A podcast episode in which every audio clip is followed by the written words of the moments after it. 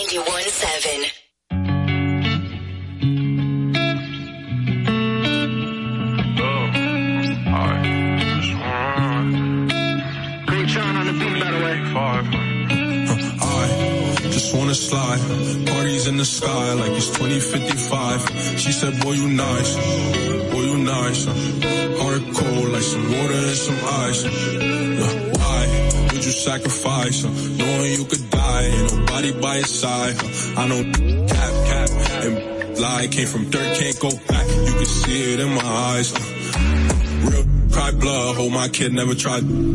All I wanted was some love, trade that for a gun. Uh, on me now, remember back then I was. Uh, I don't really want friends, everybody fake, I don't got trust, but I, I just wanna slide. Parties in the sky like it's 2055. She said, boy, you nice, boy, you nice. Heart cold like some water and some ice. I just wanna slide. Parties in the sky like it's 2055. She said, boy, you nice boy, you nice. Heart cold like some water and some ice. I ain't need no money. Trap these demons in my head. Tied up in my bed. Talk about you and laugh with you. Everybody, I said what I said. Yeah. So the hates get off and come get you. On me, eat it all like ravioli like it's stolen. Heart so cold it's frozen. I ain't giving my heart to love, but I know my got me. See my cousin in a casket, yeah, shout shot. Watch what niggas they non, but I know my they got wanna slide. Parties in the sky like it's 2055. She said, boy, you nice. Boy, you nice. Heart cold like some water and some ice.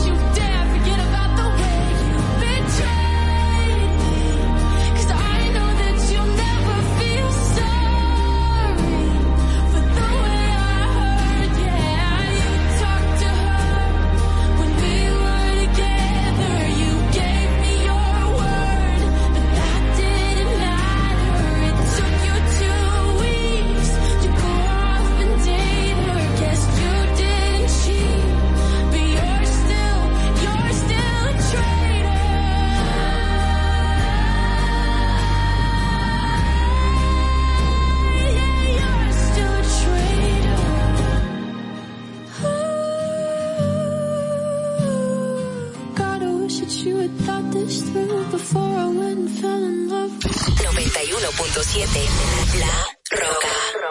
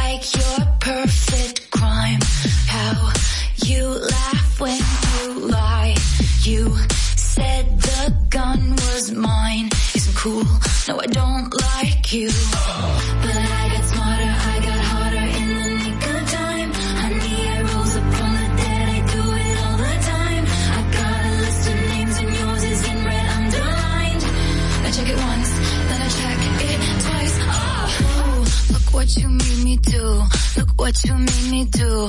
Look what you just made me do. Look what you just made me ooh. Look what you made me do. Look what you made me do. Look what you just made me do. Look what you just made me do. I don't, don't like your kingdom keys. They once belonged to me. You asked me for a place to sleep, locked me out and threw a feast. The world moves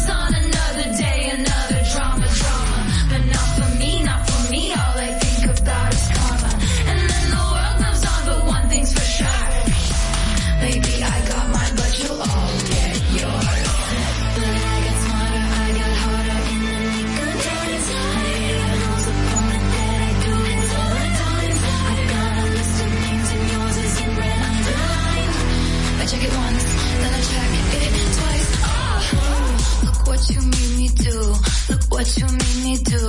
Look what you just made me do. Look what you just made me do. Look what you made me do. Look what you made me do. Look what you just made me do. Look what you just made me do. I don't trust nobody and nobody trusts me. I'll be the actress starring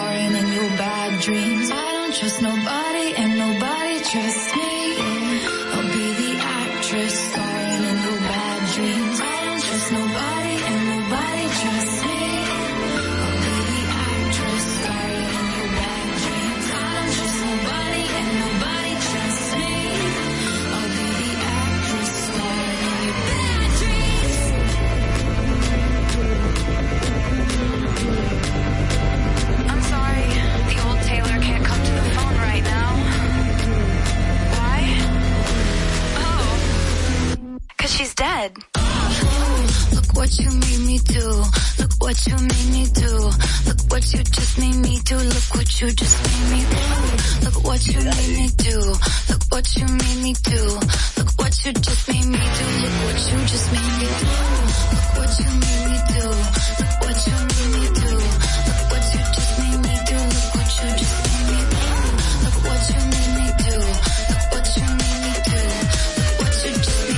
Look what you just made me do. La, La Roca 91.7. Latino Gang Gang, Neo, AM Remix, Let Go. Tú eres la número uno y como tú no hay dos. Yeah, con la cama somos tres porque no nos comemos. Ay, estoy loco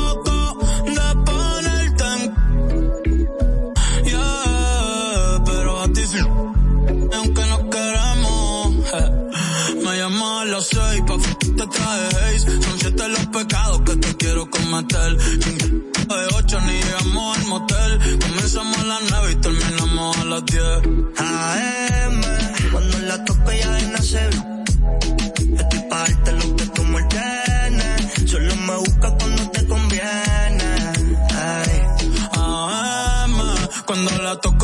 nacer.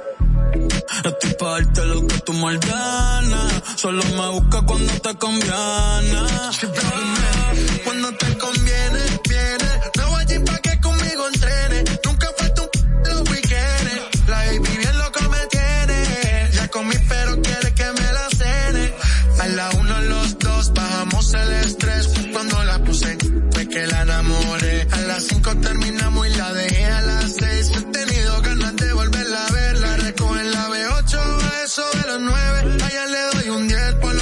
que se mueve. Está haciendo calor pero hacia abajo la llueve. Quiere que pa' mi cama me la lleve. La recojo en la B8 a eso de los nueve. Allá le doy un 10 por lo rico que se mueve. Está haciendo calor pero hacia abajo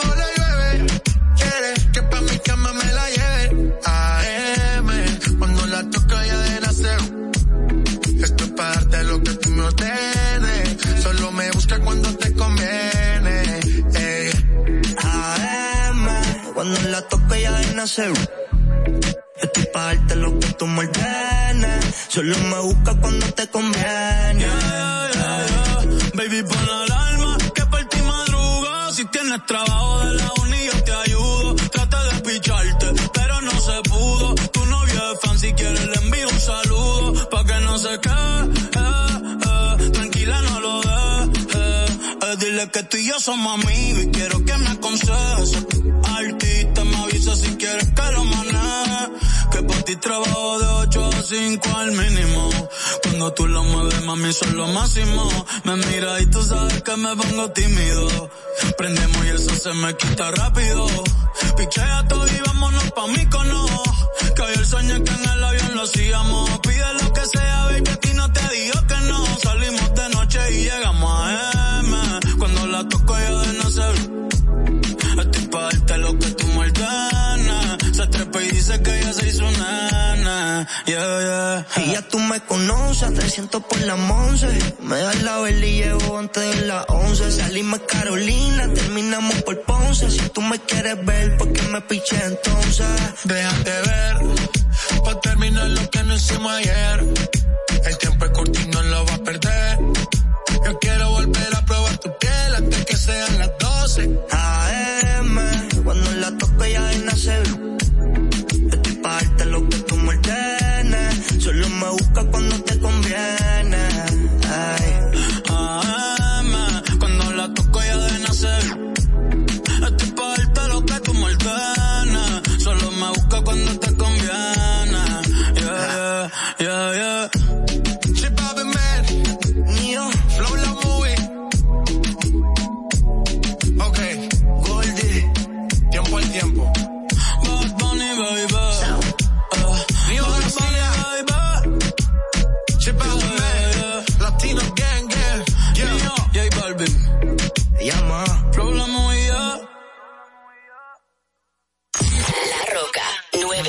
917.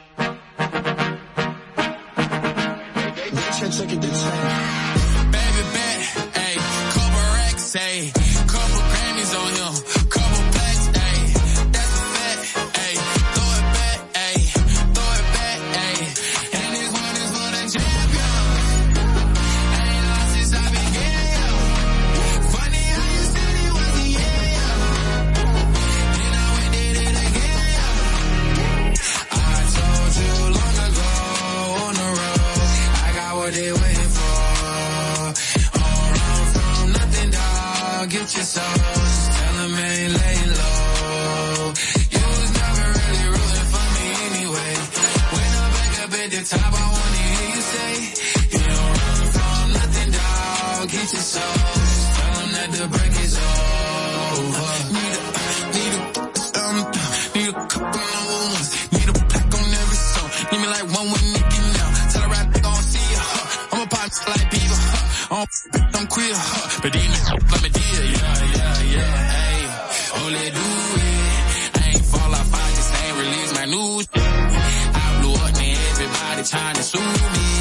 call me Nas, but the hood call me Doobie.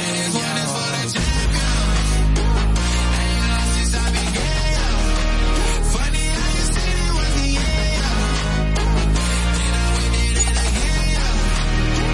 I told you long ago on the road, I got what they waiting for. From nothing. Get your soul.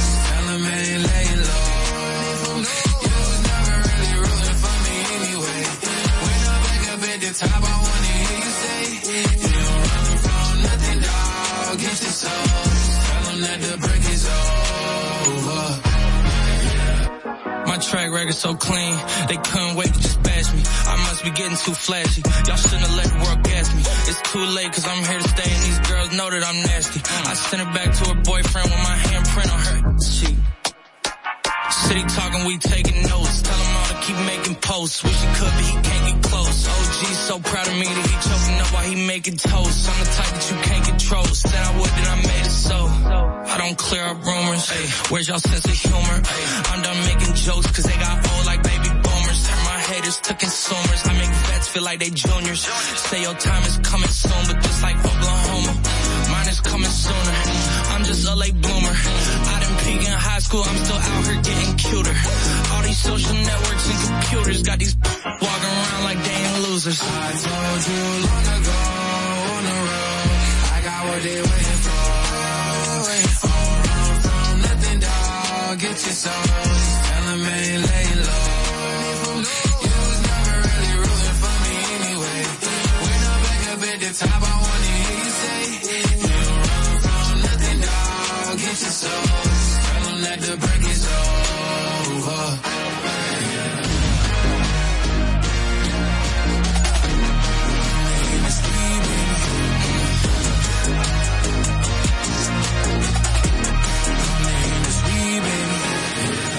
La Roca 91.7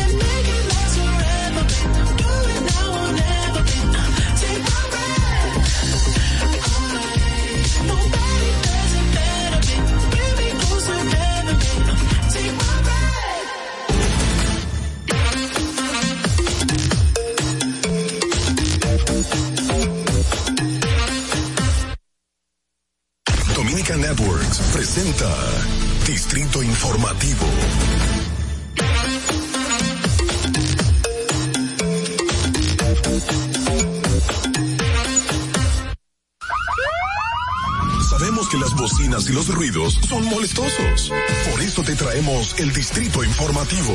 Tus mañanas ahora serán más frescas e informadas con el equipo de profesionales más completo de la República Dominicana. Distrito Informativo, de lunes a viernes de 7 a 9 de la mañana por La Roca 917 FM, Vega TV y Dominica Networks.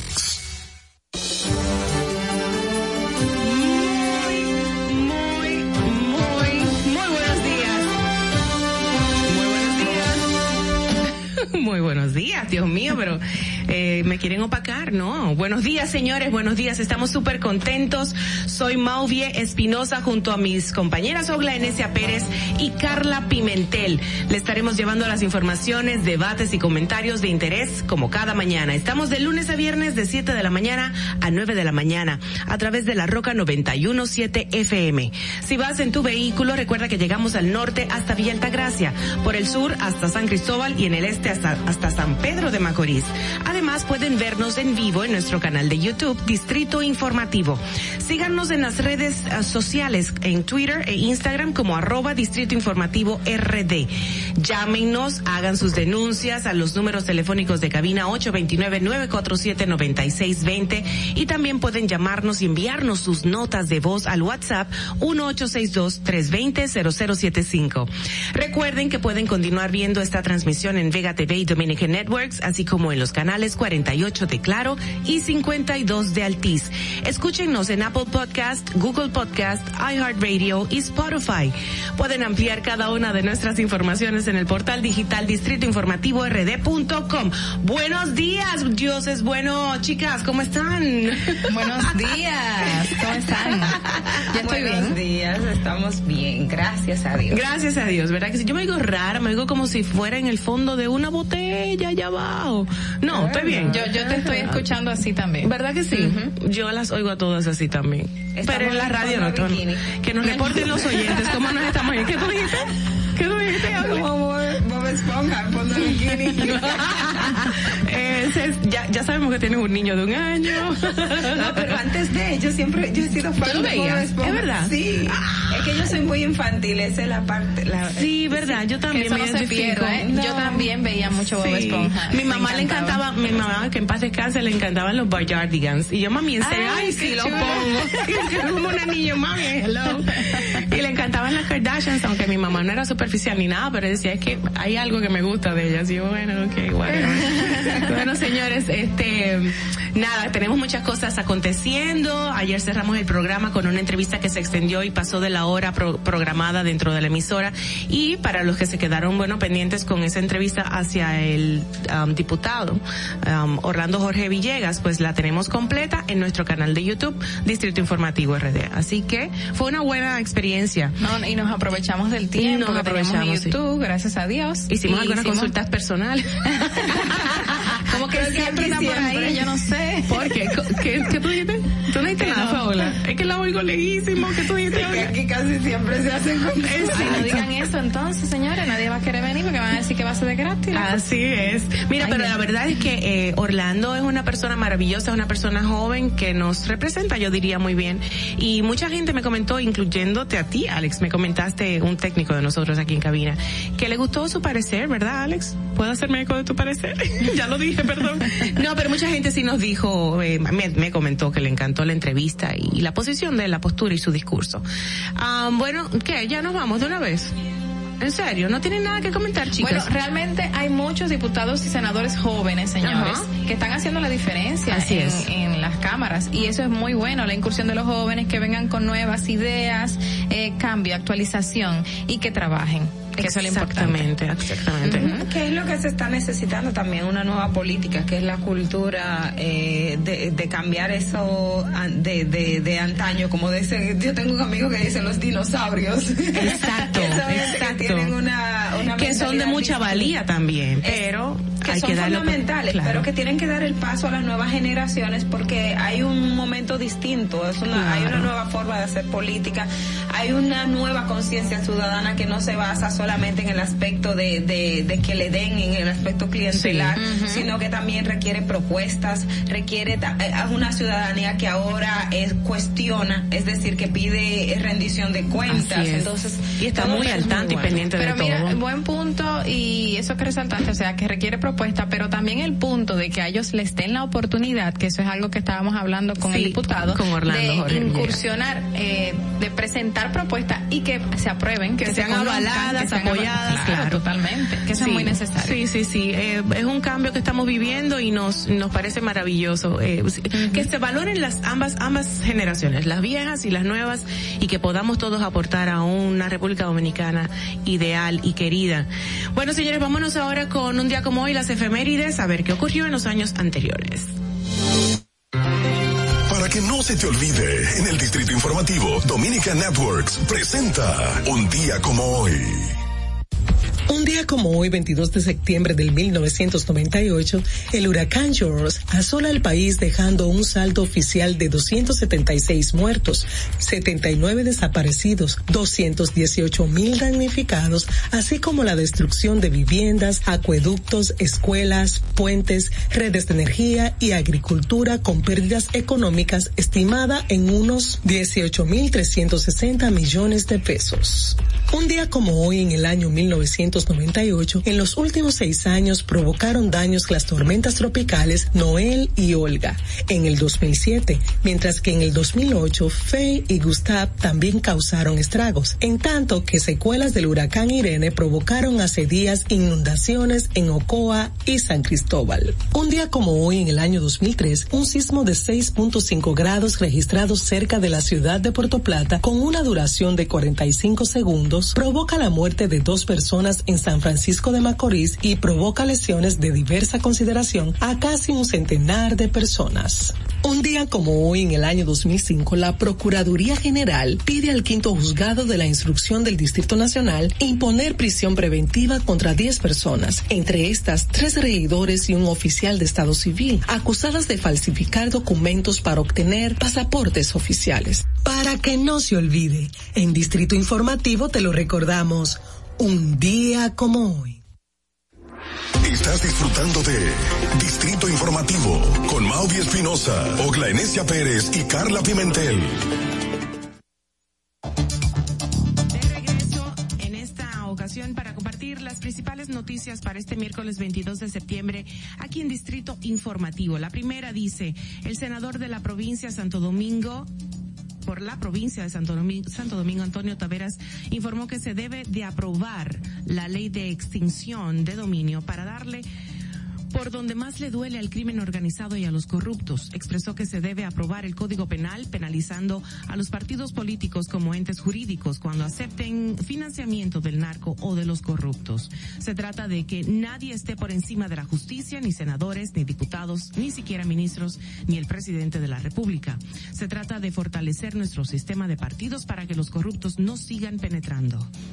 En otro orden, eh, si es mala la corrupción, peor es la impunidad. Así proclamó Wilson Camacho ante el tribunal que conoce el caso de Brecht. El titular de la PEPCA confía en que los jueces seguirán juzgando su rol para enfrentar lo que denominó un cáncer que intenta adueñarse de todo el cuerpo social de República Dominicana. Dice, los corruptos no solo se roban el dinero de todos y todas, se roban nuestra salud, se roban nuestra educación, se roban nuestras oportunidades de desarrollo y se roban nuestro tiempo. Cambiando de tema, agentes federales y judiciales de Nueva York desmantelaron una banda que se dedica a robar vehículos para ser vendidos en la República Dominicana. Las autoridades realizaron un amplio operativo en el Bronx, en, en Bronx y otros lugares de Nueva York, en el que arrestaron a numerosas personas, en su mayoría dominicanos. Por otro lado, Leonel Fernández debatirá junto a otros exmandatarios el futuro de América Latina en el foro global. Cuatro expresidentes de países de América Latina, responsables de organismos regionales y varios académicos y expertos debatirán a partir del jueves el futuro de la región en la tercera edición del foro global de América Latina y el Caribe, que se celebrará en Nueva York. La ONU um, afirmó hoy que Estados Unidos está incumpliendo las normas internacionales con la expulsión masiva de los haitianos que en los últimos días cruzaron por miles de fronteras desde México y ahora se encuentran acampando debajo de un puente internacional en la localidad de Del Río, ubicado en el sur de Texas y fronteriza con Ciudad Acuña del lado mexicano. Muy buena noticia esa que la ONU se pronunciara con respecto Sí, al tema, sí. señores. En otro orden, el diputado de Dajabón, Darío Zapata, propuso que se construya una estatua en honor al ministro de Obras Públicas de Ignia Ascensión en la entrada de la comunidad La Vigía en la provincia, como manera de agradecer todas las obras que ha hecho y que va a hacer en la zona. Yo creí que me iba a tocar leer esta noticia y estaba muerta en la risa. Dios porque aquí los diputados se ponen en todo y menos en lo que deben de estar. Nadie, nadie está en misa, señores, todo el mundo está Eso te iba a decir, así como los sacerdotes. Bueno. No, pero esto de crear una estatua al ministro de Obras Públicas, aquí se entiende que el que cumple su trabajo está haciendo una cosa que usted debe Extraordinaria. aplaudirle Es- por Es eso. que tristemente aquí se ha mantenido y es algo cultural de que te aplauden si tú haces lo que debes hacer y si no lo haces entonces están hablando, pero no debería ser así. Aquí no deberían aplaudir a nadie. Es que el, el- el que funcionario público está para cumplir su rol, pero Claro. lo que a mí me llama la atención es llevarlo al nivel de querer hacer una estatua. Mira, yo creo que ese hombre no tenía nada que hacer cuando propuso eso. Diputado, o sea, no, no, no quería sonar. Señores, y otra información también, Roberto Rosario pide se elimine que cónsules manejen dinero de servicios consulares a discreción. El expresidente de la Junta Central Electoral, Roberto Rosario Márquez, aseguró que la visita del presidente Luis Abinader a los Estados Unidos debe servir para enfrentar la práctica de que los cónsules de turno sean los que designen el precio de los servicios que se ofrecen a los dominicanos en el exterior. A mí me llama la atención que Roberto Rosario, Roberto está diciendo el tema de manejo de recursos a discreción, pero a él se le olvida cómo se manejó en la Junta Central. Uy.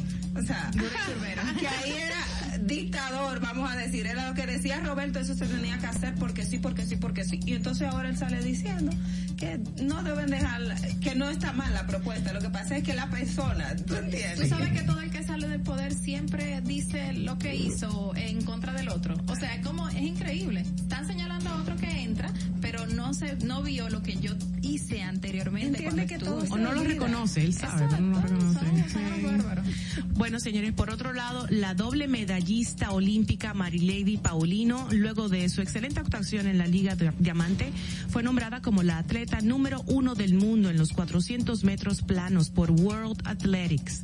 Estos son los frutos del gran trabajo que he estado haciendo. Gracias a Dios y a todos por el apoyo, en especial a mi entrenador, Yacine o Yacén Pérez. Con la voluntad de Dios vamos por más. Así dijo, escribió Paulino en una publicación en Instagram. Bueno, en el ámbito ya del clima, para este miércoles, a pesar de que el centro de la depresión tropical Peter se moverá muy al norte del territorio dominicano, inducirá una vaguada la cual estará generando un flujo de viento del este-sureste, arrastrando humedad y provocando aguaceros que podrían ser moderados a fuertes localmente, también acompañados de ráfagas de viento hacia las regiones nordeste, noroeste, cordillera central y la zona fronteriza en horas de la tarde. Debido a las lluvias que se esperan en los próximos días, la UNAMED mantiene nueve provincias bajo alerta meteorológica ante posibles inundaciones urbanas, deslizamiento de tierra y así también como desbordamientos de ríos, arroyos y cañadas. Eh, cambiando de tema, eh, con el presidente de la República, Luis Abinader, quien se encuentra en Estados Unidos para participar de la eh, Asamblea 76 Asamblea General de la Organización de las Naciones Unidas, eh, anunció durante una reunión con, con otros jefes de, de Estado que defenderá los intereses de la República Dominicana y que eh, reiterar que las relaciones con Haití estará incluida. Dice que desde eh, hará todo lo que esté a su alcance para que el país pueda superar cualquier dificultad y continuar en la ruta del desarrollo.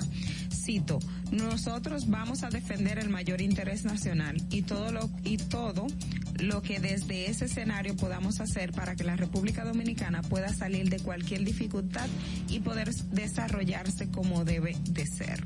Eh, para que algo que nos llamó muchísimo la atención que fue la noticia eh, de los niños y la vacunación. Eh, se las voy a leer para que me digan su opinión, chicas. Salud y el Sí. Colegio Médico Dominicano valoran la necesidad de vacunar a niños mayores de 5 años, mientras que el Ministerio de Salud Pública y el Colegio Médico Dominicano valoran la necesidad de incluir a los niños mayores de 5 años en el proceso de inoculación contra el COVID.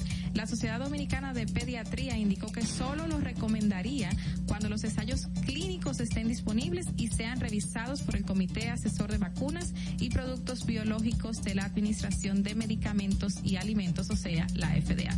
Estos planteamientos se realizan luego del regreso a clases de forma presencial y el de que aumenten los casos de COVID en el país. Yo estoy de acuerdo con el planteamiento de la Sociedad eh, Dominicana de Pediatría, porque definitivamente, o sea, el tema de los niños, eh, recordemos que ellos no tienen su sistema inmunológico como el de los adultos, no, no han estado expuestos a, a, o sea, a todo lo que un adulto ha- lo ha estado y, y por ende que crea un, sistema, un mecanismo de defensa per se. Entonces yo, en el caso del COVID-19, yo entiendo que sí, que hay que esperar que ya concluya con el tema de los niños para podérsela aplicar y que forme parte de, de su esquema Claro, de el vacunas. miedo, el, miedo, el miedo viene por el hecho de la apertura de las clases. Ahora, ustedes ya han visto que hay colegios que han tenido que cerrar debido a los casos de COVID. Sí, pero entonces tenemos una pandemia. Lo que nosotros debemos adaptarnos a ella, no ella a nosotros, ¿entiende? Entonces volvimos a clase porque es- está la necesidad de volver a clases, pero Claro. sabemos que está el tema del COVID-19 y es un riesgo y es una algo que está ahí que todavía no desaparece. Entonces no podemos pedir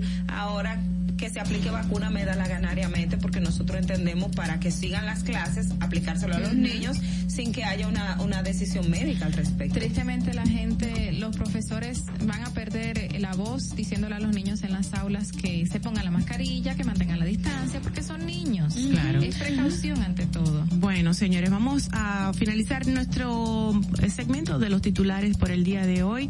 Gracias por estar con nosotros. Recuerden que pueden llamarnos a cabina. Nosotros volvemos ya, nos vamos a más información gracias al resumen de las noticias con la voz de América. Este es un avance informativo de la Voz de América. Desde Washington les informa Henry Llanos. Una importante empresa farmacéutica estadounidense ha informado que una segunda dosis de su vacuna proporcionaría un muy alto porcentaje de efectividad contra el coronavirus. Nos informa José Pernalete. Los expertos de Johnson Johnson han informado que una segunda dosis de su vacuna puede brindar hasta 94% de protección contra una infección sintomática de coronavirus. La conclusión es el resultado de tres estudios dados a conocer este martes. Esta fórmula de una sola colocación se ha suministrado a 14.8 millones de estadounidenses, de acuerdo a los Centros para el Control y Prevención de Enfermedades. José Pernalete, Voz de América, Miami. El presidente de Estados Unidos, Joe Biden, criticó en su discurso ante las Naciones Unidas que el autoritarismo que se ejerce en países como Venezuela y Cuba no tienen cabida en el mundo actual, por lo que animó a los activistas a seguir tomando las calles para lograr los cambios. El futuro es de aquellos que dan libertad a sus pueblos, no de los que asfixian al pueblo con una mano de hierro, dijo el mandatario durante su discurso ante la 76 Asamblea General de las Naciones Unidas. A continuación, un mensaje de servicio público de la voz de América. Para evitar la propagación del coronavirus en casa, recuerde que solo toma unos minutos limpiar las superficies que más toca en su vivienda, manijas de las puertas, interruptores de la luz, lugares donde come, control remoto, entre otros. Esto por lo menos una vez al día. Los casos de contagios de COVID-19 continúan en aumento en Venezuela en medio de una emergencia humanitaria compleja. Desde Caracas nos informa Carolina Alcalde. Hacer frente al COVID-19 en Venezuela no es tarea fácil, coinciden aquellos que han resultado contagiados o que han tenido un familiar cercano afectado por el coronavirus. A pesar de que la atención en el sistema público debe ser gratuita, Jaime Lorenzo, director ejecutivo de la Organización Médicos Unidos de Venezuela, explica que actualmente los pacientes deben llevar los suministros para poder ser atendidos. Muchos de los pacientes que acuden, no solamente por COVID, sino por otras patologías, en los hospitales les entregan listados de lo que tienen que adquirir para poder ser ser atendidos. Carolina, alcalde Voz de América, Caracas. La erupción volcánica en la isla española de La Palma y sus consecuencias inmediatas podrían prolongarse hasta 84 días, según dijeron expertos. El Instituto Volcanológico de Canarias dijo haber basado sus cálculos en la duración de erupciones previas en el archipiélago, que como en este caso, incluyeron grandes coladas de lava y una actividad sísmica prolongada. Involcán registró el martes por la noche un fuerte aumento en las erupciones más pequeñas en la que rocas y cenizas salen despedidas hacia el cielo. Este fue un avance informativo de la voz de América.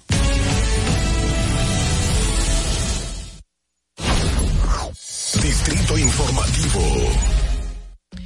Bueno, de regreso pedimos disculpas por cualquier inconveniente técnico al escucharnos a través de, bueno, nuestras ondas hercianas, la 917 FM La Roca. Gracias por la sintonía de igual manera y gracias por reportarnos si nos escuchamos bien o nos escuchamos mal.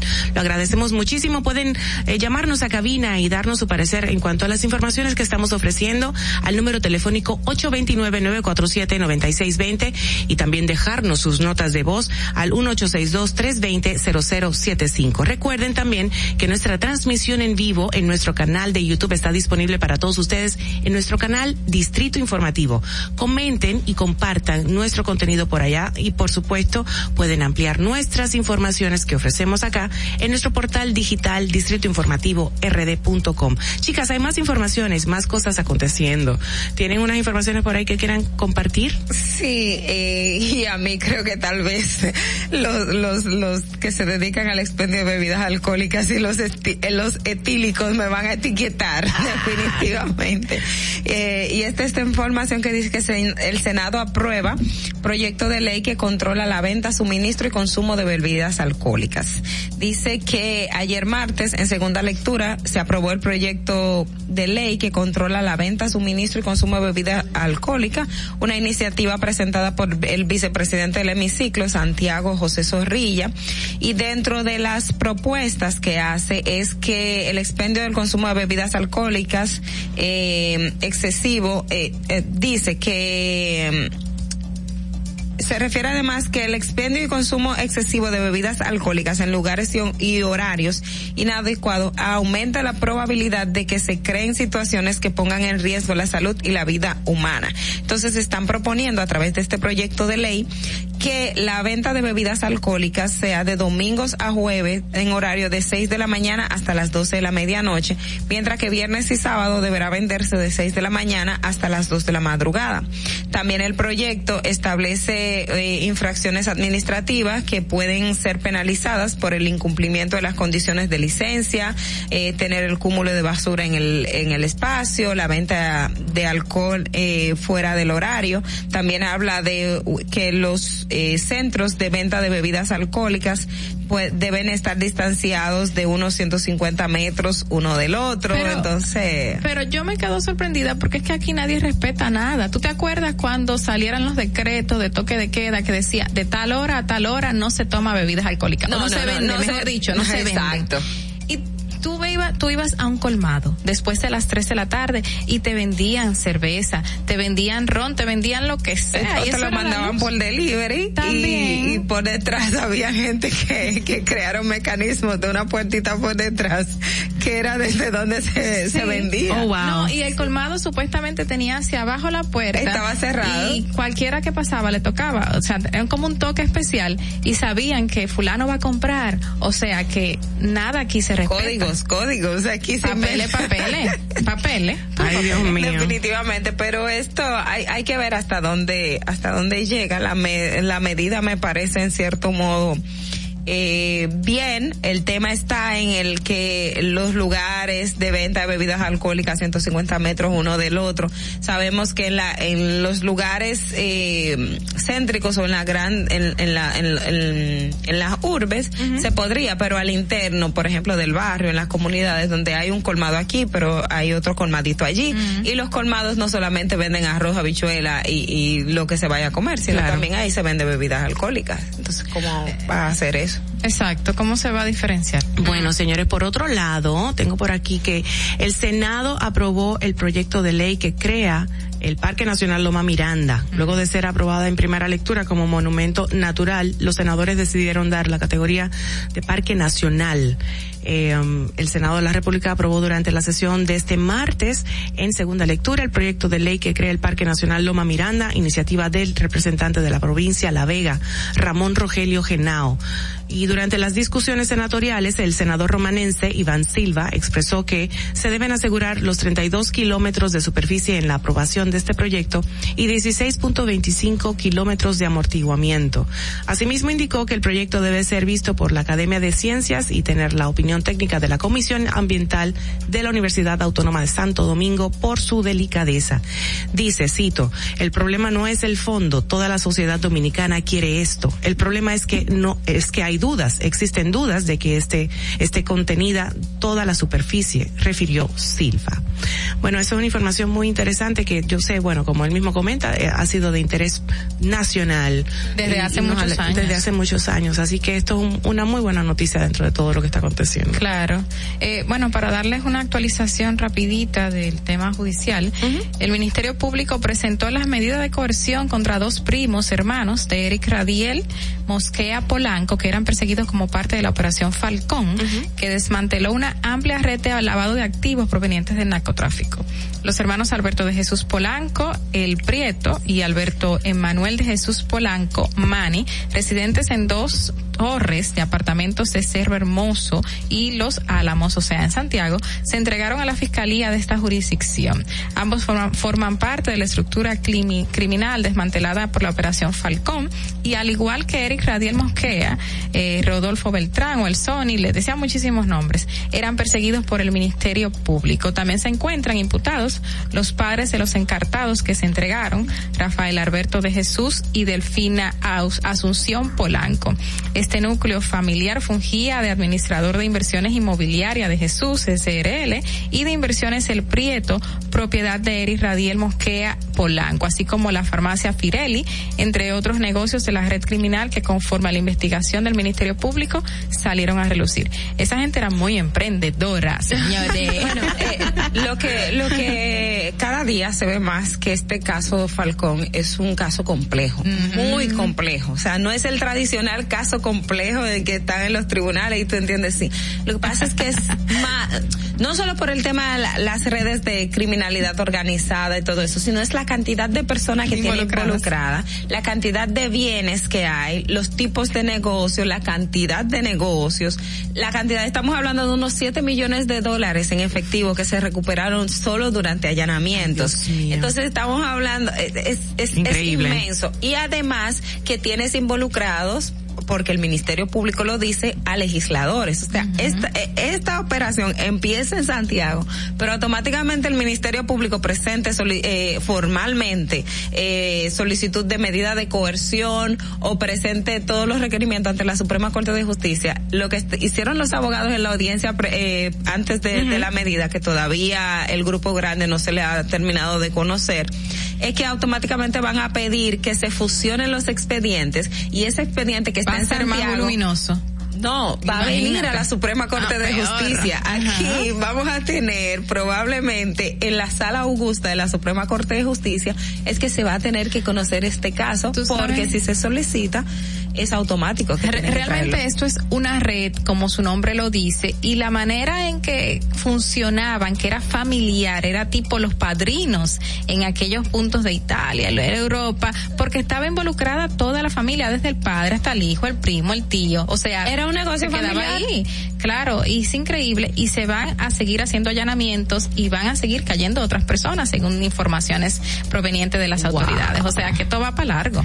Se podrá hacer una película de todos estos casos. Yo creo que Como quedaría si muy bien. The Untouchables, ¿cómo eran que se llaman los intocables? no A, mí- qué? a mí lo que me preocupa es la cantidad de fiscales y Ministerio Público que tenemos para esto. el Tú equipo está que- exhausto. Exacto. Wow. ¿Y ahora qué falta? Bueno, vamos a seguir la novela más adelante sobre estos casos de corrupción. Sería una buena serie también de Netflix. Uy, vamos a hacerlo, nos haríamos millonarios. la veríamos, señores. Ustedes cala, tienen, ustedes tienen material, niñas, ustedes son magníficas periodistas de investigación. ¿Qué- Ah, qué el- el, guion. Ah, tenemos que buscar los productores e inversionistas. Eso es lo de menos, niña. Eso es- no uno de ellos, pero sí hay muchos eh, con dinero que les pueden apoyar. Bueno. Pero bueno. Son los se- emprendedores que aparecen aquí. Exacto. Señores, si está manejando, recuerde que lo más importante, aparte de todas las reglas de manejo, tienen que tener una buena postura física, pero una buena actitud, porque de verdad que la calle está encendida. Ayer estaba agobiante, ayer estaba horrible. Cayeron tres gotas en la tarde, que fue como con rabia. Y, y se taponó todo, ¿verdad? Se taponó todo. Entonces, para lo que te llegaba, te tomaba, qué sé yo, 20, 30 minutos, te tomó dos horas. Así que cójalo suave en el día de hoy. No sé si va a llover, pero vámonos a poner una buena actitud, una buena postura. Ponga sus dos manitos en el volante, ponga su musiquita, no consuma alcohol, gracias. Y vamos a ver en esta ocasión cómo está el tránsito en Santo Domingo. Para que llegues a tiempo y no te compliques con el clima, te traemos en el distrito informativo el tráfico y el tiempo. Y así se encuentra el tráfico y el tiempo a esta hora de la mañana en Santo Domingo. Se registra tráfico pesado en la Avenida Hermanas Mirabal, Avenida Ecológica Profesor Juan Bosch, Avenida Máximo Gómez y tráfico en alto total en la prolongación Avenida 27 de Febrero. Gran embotellamiento en la calle Padre Betancourt, en Los Alcarrizos y en la autopista Juan Pablo Duarte. Para tomar rutas alternas, tráfico ligero el puente Presidente Peinado y en la calle Penetración en Santo Domingo Norte. Te exhortamos a que conduzcas con precaución y respete siempre las normas de tránsito. En el estado del tiempo en el Gran Santo Domingo se encuentra parcialmente nublado con una temperatura de 24 grados y una máxima de 32 grados. Hasta aquí el estado del tráfico y el tiempo. Soy Nicole Tamares. Sigan disfrutando de Distrito Informativo. Atentos, no te muevas de ahí. El breve más contenido en tu distrito informativo. Nos encontramos sin un plan para que tus hijos iniciaran el año escolar. En solo semanas lo creamos. Como no podíamos llevarlos a la escuela, llevamos la escuela a tu casa y salvamos su año escolar. Se redujo la brecha digital entregando a tus hijos miles de tabletas y computadoras. Aumentamos el presupuesto de la UAS y las becas estudiantiles para que tus hijos tengan un mejor futuro. Estas no son promesas, son hechos. Ahora sí puedes crecer en tu país. Estamos cumpliendo. Estamos cambiando. Gobierno de la República Dominicana. En Banreservas hemos apoyado por 80 años la voluntad del talento dominicano, identificándonos con sus más importantes iniciativas, para que quienes nos representan siempre puedan mostrar lo mejor de nosotros.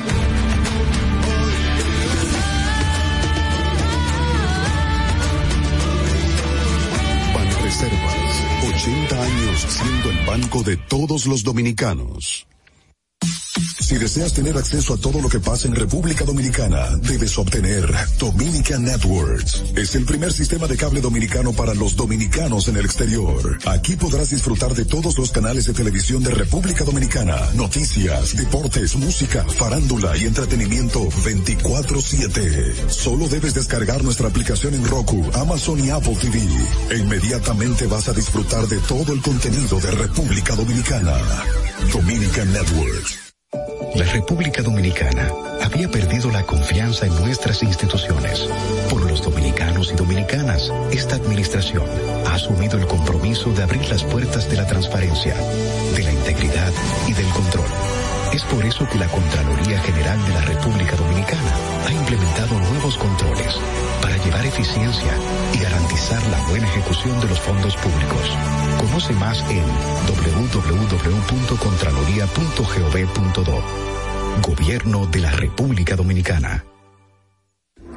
Estás disfrutando de Distrito Informativo con Mauvi Espinosa, Ogla Enesia Pérez y Carla Pimentel. ¿Viste qué rápido? Ya regresamos a tu Distrito Informativo. Bueno, llegamos al momento estelar para compartir los comentarios de nuestras colegas, bueno, de nuestras compañeras eh, periodistas. La primera sería Ogla Enesia Pérez y la segunda eh, Carla Pimentel. Por supuesto, eh, quiero que pongan muchísima atención porque todo lo que nos traen ellas cada día es de mucha importancia, es de actualidad y eh, nos compete a todos como como nacionalistas, como nacionales. Así que los voy a invitar a que permanezcan con nosotros, las escuchen y compartan sus opiniones llamándonos a cabina. Por supuesto, reitero y les recuerdo el número telefónico que es el 829-947-9620. Y también pueden enviarnos sus notas de voz al 1-862-320-0075. Esto es Distrito Informativo, el nuevo orden de la radio. Gracias por la sintonía. Ahora sí, presentamos formalmente a Ogla Enesia. En el Distrito Informativo te presentamos el comentario de la periodista Ogla Enesia Pérez. Gracias, buenos días. Señores, y como no, e- este espacio no es solamente para, para quejarnos de las cosas malas, sino también para destacar aquello positivo, pero e, in- y motivar a que se, o sea, o se fortalezca o se toman algunos aspectos en consideración. En esta ocasión quiero referirme precisamente al Consejo de Gobierno que realizó el presidente de la República eh, de manera eh, semi-virtual, o sea, fue un, un- un componente mixto porque el presidente de la República estaba en Nueva York y los otros ministros aquí en la República Dominicana de manera remota.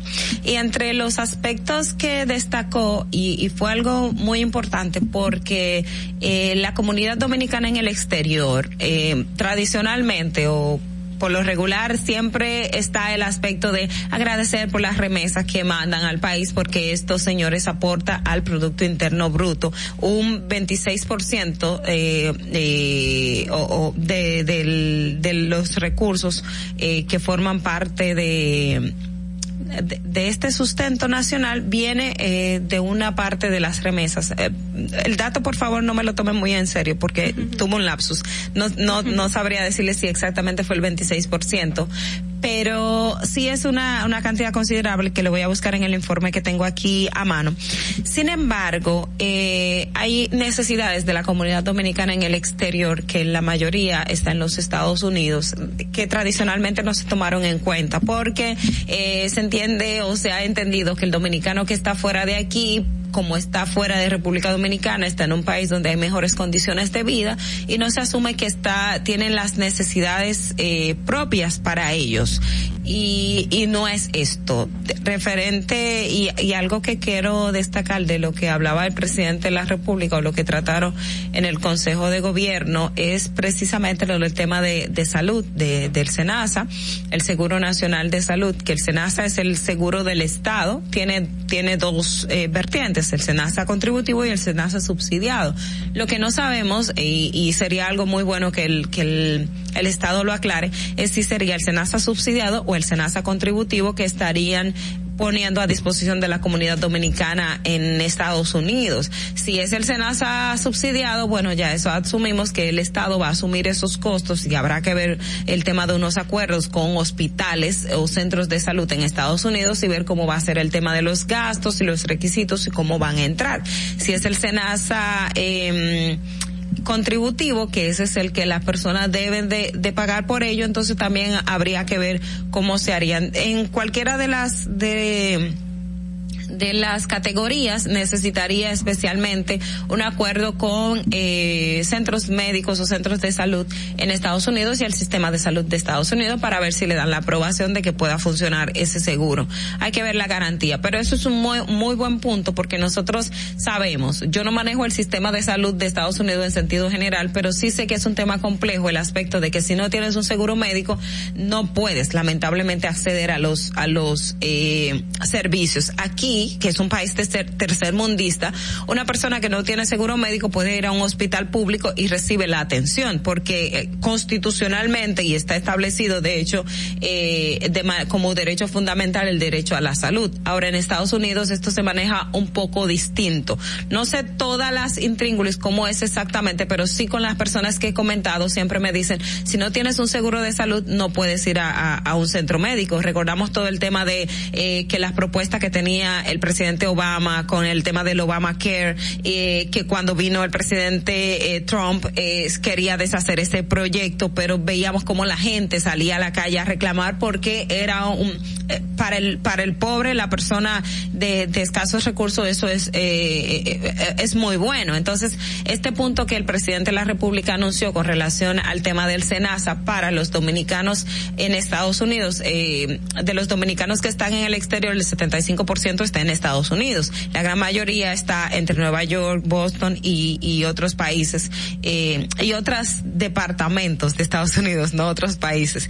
Eh, precisamente por esa parte. Otro punto también eh, importante que el presidente anunció y de hecho el Banco de Reservas también hizo la, la referencia en una nota de prensa tiene que ver con eh, el precisamente esta institución estatal que también es estatal aunque funciona como si como la banca comercial pero también que a través del Banco de Reservas se estaría instalando una o- o el Banco de Reserva teni- tendría unas oficinas o se instalaría en Estados Unidos y esto también para la comunidad dominicana. Esto eh, es un buen punto porque eh, también estaría enfocado a esta población que a veces, eh, o no a veces, siempre necesita el tema de préstamos, el tema de inversión, pero también hay que ver las facilidades que le darían en ese sentido y cómo podrían hacer esta, este, este mix entre eh, las remesas que igual envían desde Estados Unidos a República Dominicana, si esto también se puede canal- canalizar a través del Banco de Reserva y ver cómo esto también inyectaría a la economía nacional más de lo que están haciendo en el día de hoy. Eh, eh, básicamente lo que quiero destacar es lo bueno y oportuno que es la visita del presidente y lo que está pensando para los dominicanos en el exterior, que tradicionalmente eh, no se le ha dado el carácter que amerita, pese a la gran inversión que hacen eh, para nuestro país. Y durante este Consejo de Gobierno, el Ministerio de Economía, Planificación y Desarrollo presentó un estudio, hizo un levantamiento eh, sobre el tema de los dominicanos ex- en el exterior. Y entre de las cosas que, que, que destacaba es que dentro de eh, los emigrantes que de República Dominicana a Estados Unidos eh, representaban el 75% de, de los que emigraron de nuestro país. Estas estadísticas estamos hablando eh, a, a partir del 2000. Antes del 2000 había una población dominicana que emigró, pero estadísticamente eso no, no los datos no están ahí, pero se toma la base pa- a- antes del, eh, a partir de- del 2000 del 2000. Entonces, eh, dentro de los aspectos que el ministerio eh, destaca, dice que el ingreso promedio anual de los emigrantes, los 2.1 millón, es de 21.757 eh, dólares, eh, incluido los adultos mayores y los recién nacidos, entre eh, mientras que el, el- en República Dominicana el PIB por habitantes es de 8.583 mil dólares, es decir, el 39% de lo que reciben los dominicanos, eh, de lo que recibe un dominicano en los Estados Unidos. Eso es una comparación que hacía el ministro de, de Economía. En el aspecto del impacto de las remesas al nivel del país y los hogares de la República Dominicana, dice que las remesas representan en los últimos años entre el 10 y el 11%. Ahí les decía el tema de que no me tomaran el 26% eh, al principio en cuenta, entre el 10 y el 11% del Producto Interno Bruto y que las remesas que vienen de, les- de los Estados Unidos son el 80% de las remesas que recibe la República Dominicana. Nuestro país en medio de la pandemia tenía la particularidad de que mientras en otros países las remesas disminuyeron, en República Dominicana aumentaron. Y, y por eso más eh, valoramos que, que, el, que el presidente de la República haya tomado en cuenta a esta comunidad en el exterior porque es una comunidad muy fajadora. El dominicano en el exterior se desvive, vive mal por decir, usted va a Estados Unidos y ve, y ve dónde vive una, un dominicano tra- tradicional, usted dice, pero ¿por qué vive en estas condiciones? Pero dicen, yo prefiero vivir así que mi familia esté bien.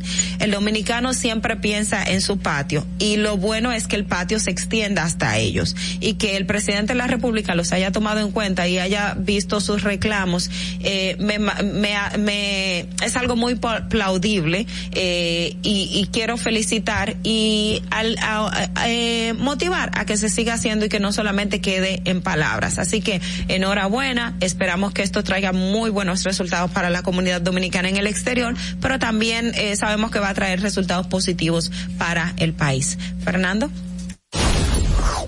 Distrito Informativo.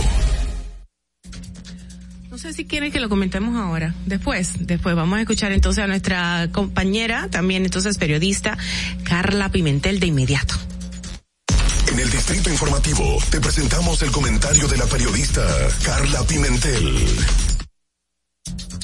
Bueno, eh, voy a traer a colación un caso que ya hace unos meses se dio en la República Dominicana y es el terrible fallecimiento de una menor de 16 años. Bueno, cumplía 16 años, tenía 15 realmente. Selena. Ella fue asesinada en Agua. Eh, vivía en ese momento, tenía unos meses viviendo con su, en ese momento, pareja, que era un joven que le llevaba unos cinco años de edad, cinco o seis años de edad. Eh, tristemente, el, sus padres trataron de que la jovencita no se uniera a temprana edad con este joven, a diferencia de muchos otros casos que los padres son los que las llevan a unirse a temprana edad, ya sea por dinero u otros beneficios, pero en este caso eh, no fue así. Eh, a pesar de todo, la niña se, se mudó con este jovencito que le llevaba seis años y no duró ni seis meses viviendo con él cuando fue terriblemente asesinada.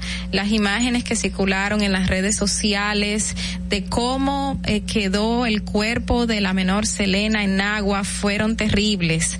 Eh, la niña vivió muchísima violencia en el momento de la agresión. En ese instante se pasaron dos meses y nadie sabía quién había cometido el hecho. Y resulta que quien la había asesinado, eh, según las autoridades, aunque todavía siguen investigando quién más participó, en un principio fue el primo de la pareja. Otro adulto, un hombre de 30 años de edad, eh, que ahora mismo está detenido, se dan cuenta porque las huellas que le quedan en el cuerpo a Selena eh, dan, dan en evidencia de que le pertenecían a este joven con quien también vivía Selena, porque Selena se muda con el jovencito con el que se une a temprana edad y se muda en la casa de la abuela del joven, que resulta que también tenía otro nieto allí viviendo, que era esta persona adulta. O sea, eh, esto trajo no solo que concernó a la población dominicana, a todos los que hemos, escuchamos este caso, a los que los trabajamos, le dimos seguimiento desde el principio, sino a su familia que quedó marcada por la pérdida de su hija mayor, que solamente tenía 15 años y con quien estaban pasando una situación eh, que ellos trataron de, de, manejar, pero no pudieron como padres porque cuando una persona toma una decisión, la toma. Ahora, traigo a colación este tema tan triste. Eh, por cierto, el joven está detenido, el, el mayor de edad, el de 30 años, el primo, y está siendo investigado otros jóvenes más que pudieron haber participado porque la muerte de Selena fue muy violenta. Hubo violaciones, golpes eh, y un montón de cosas que mejor ni traer todavía eh, a colación ahora mismo. Lo que quiero decir con todo esto es que eh, el matrimonio infantil fue eliminado mediante una ley bueno, prohibido, la ley 1-21 en enero, tras muchos muchos, muchas luchas de legisladores que yo vi desde un principio, hace más de cuatro años, la legisladora en ese momento, Gloria Reyes, quien estaba eh, pidiendo, en ese momento era diputada, quien estaba pidiendo que el matrimonio en infantil sea prohibido. Luego también el actual eh, diputado José Horacio eh, Rodríguez, quien con mucho esfuerzo desde que llegó a la, legislación, eh, se inmiscuyó muchísimo en que se sea prohibido el matrimonio infantil. Después de muchas luchas de muchos legisladores jóvenes eh, se dio al traste de que sí, se creó, se promulgó una ley, la ley 191, que prohíbe el matrimonio infantil. Eh, le voy a leer qué dice, tiene por objeto prohibir a las personas menores de 18 años contraigan matrimonio, matrimonio mediante la modificación y derogación de varias disposiciones que tenía el Código Civil, que esa era otro, ese era otro tema que prohibía, o sea, que cohibía de que se prohibiera el matrimonio infantil y sanciona la práctica con entre 5 y 100 salarios mínimos de 2 a 5 años de cárcel y la anulación del matrimonio. Ahora, se creó esa ley, se promulga esa ley, el matrimonio infantil se puede, puede ser que se esté disminu- disminuyendo, yo no sé las cifras, pero las uniones tempranas continúan. Y es que cuando un menor de edad es eh, llevado por un adulto, no se casan es muy difícil que se casen. Son muy pocos los que deciden eh, casarse por la ley, pero eh, mayormente lo que se dan son las uniones tempranas como esta con Selena.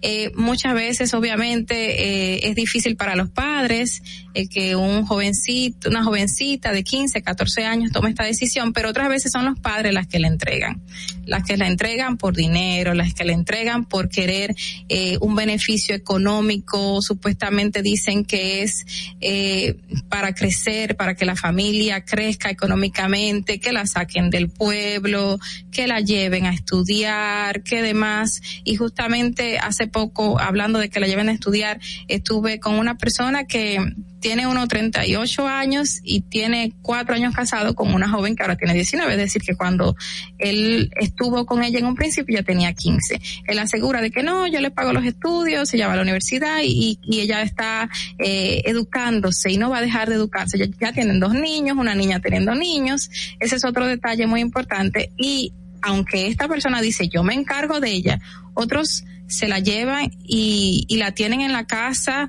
eh, golpeándola, amenazándola, eh, o sea, tratándola malísimo, eh, vejaciones constantes, le bajan el autoestima, ¿qué sufren estas menores? qué daños están sufriendo y cómo esto cala en su desarrollo como persona. La, eh, según UNICEF, eh, anteriormente, la mayor cantidad de pobreza se encontraba en los, en las mujeres. Pero en las mujeres, ¿por qué razón? Por este tipo de situaciones que se daban. Y mayormente en niñas que se habían unido a temprana edad, a los 14, 13, 12 años, habían tenido hijos y ya llegaban a los 20, tenían cinco muchachos y obviamente la pobreza en que vivían eran terribles y todavía sucede así no van a crecer, no se van a desarrollar, no van a tener una vida de ser humano adecuada, ni sus hijos tampoco, y van a volver a repetir esos patrones. Entonces, ¿qué está pasando? Creamos y promulgamos una ley que elimina el matrimonio infantil. Pero ¿qué pasa con estas menores que son unidas a temprana edad? que son manipuladas por adultos mayores de cinco años a ella, o sea, mayores de ella de cinco años hacia arriba, que son entregadas por los padres, por beneficios económicos, supuestamente para crecer, pero no es así. Ellas nos van a crecer. O sea, se van a quedar estancadas y va a ser peor para la menor. ¿Qué vamos a hacer con este punto? Entonces, eh, yo felicito y, y yo sé que fue una constante lucha para eliminarlo y prohibirlo, pero tenemos que prestar atención ahora mismo al tema de las uniones tempranas, porque también durante la pandemia hubo un aumento de uniones tempranas de niñas menores de edad que se iban con personas mayores de cinco años. Entonces, o sea, que le llevaban más de cinco años. Entonces, felicidades, pero prestemos atención, por favor, a las uniones tempranas y tratemos de mitigar la situación de pobreza en que están creciendo y se siguen desarrollando nuestras niñas en República Dominicana. Fernando. Distrito Informativo.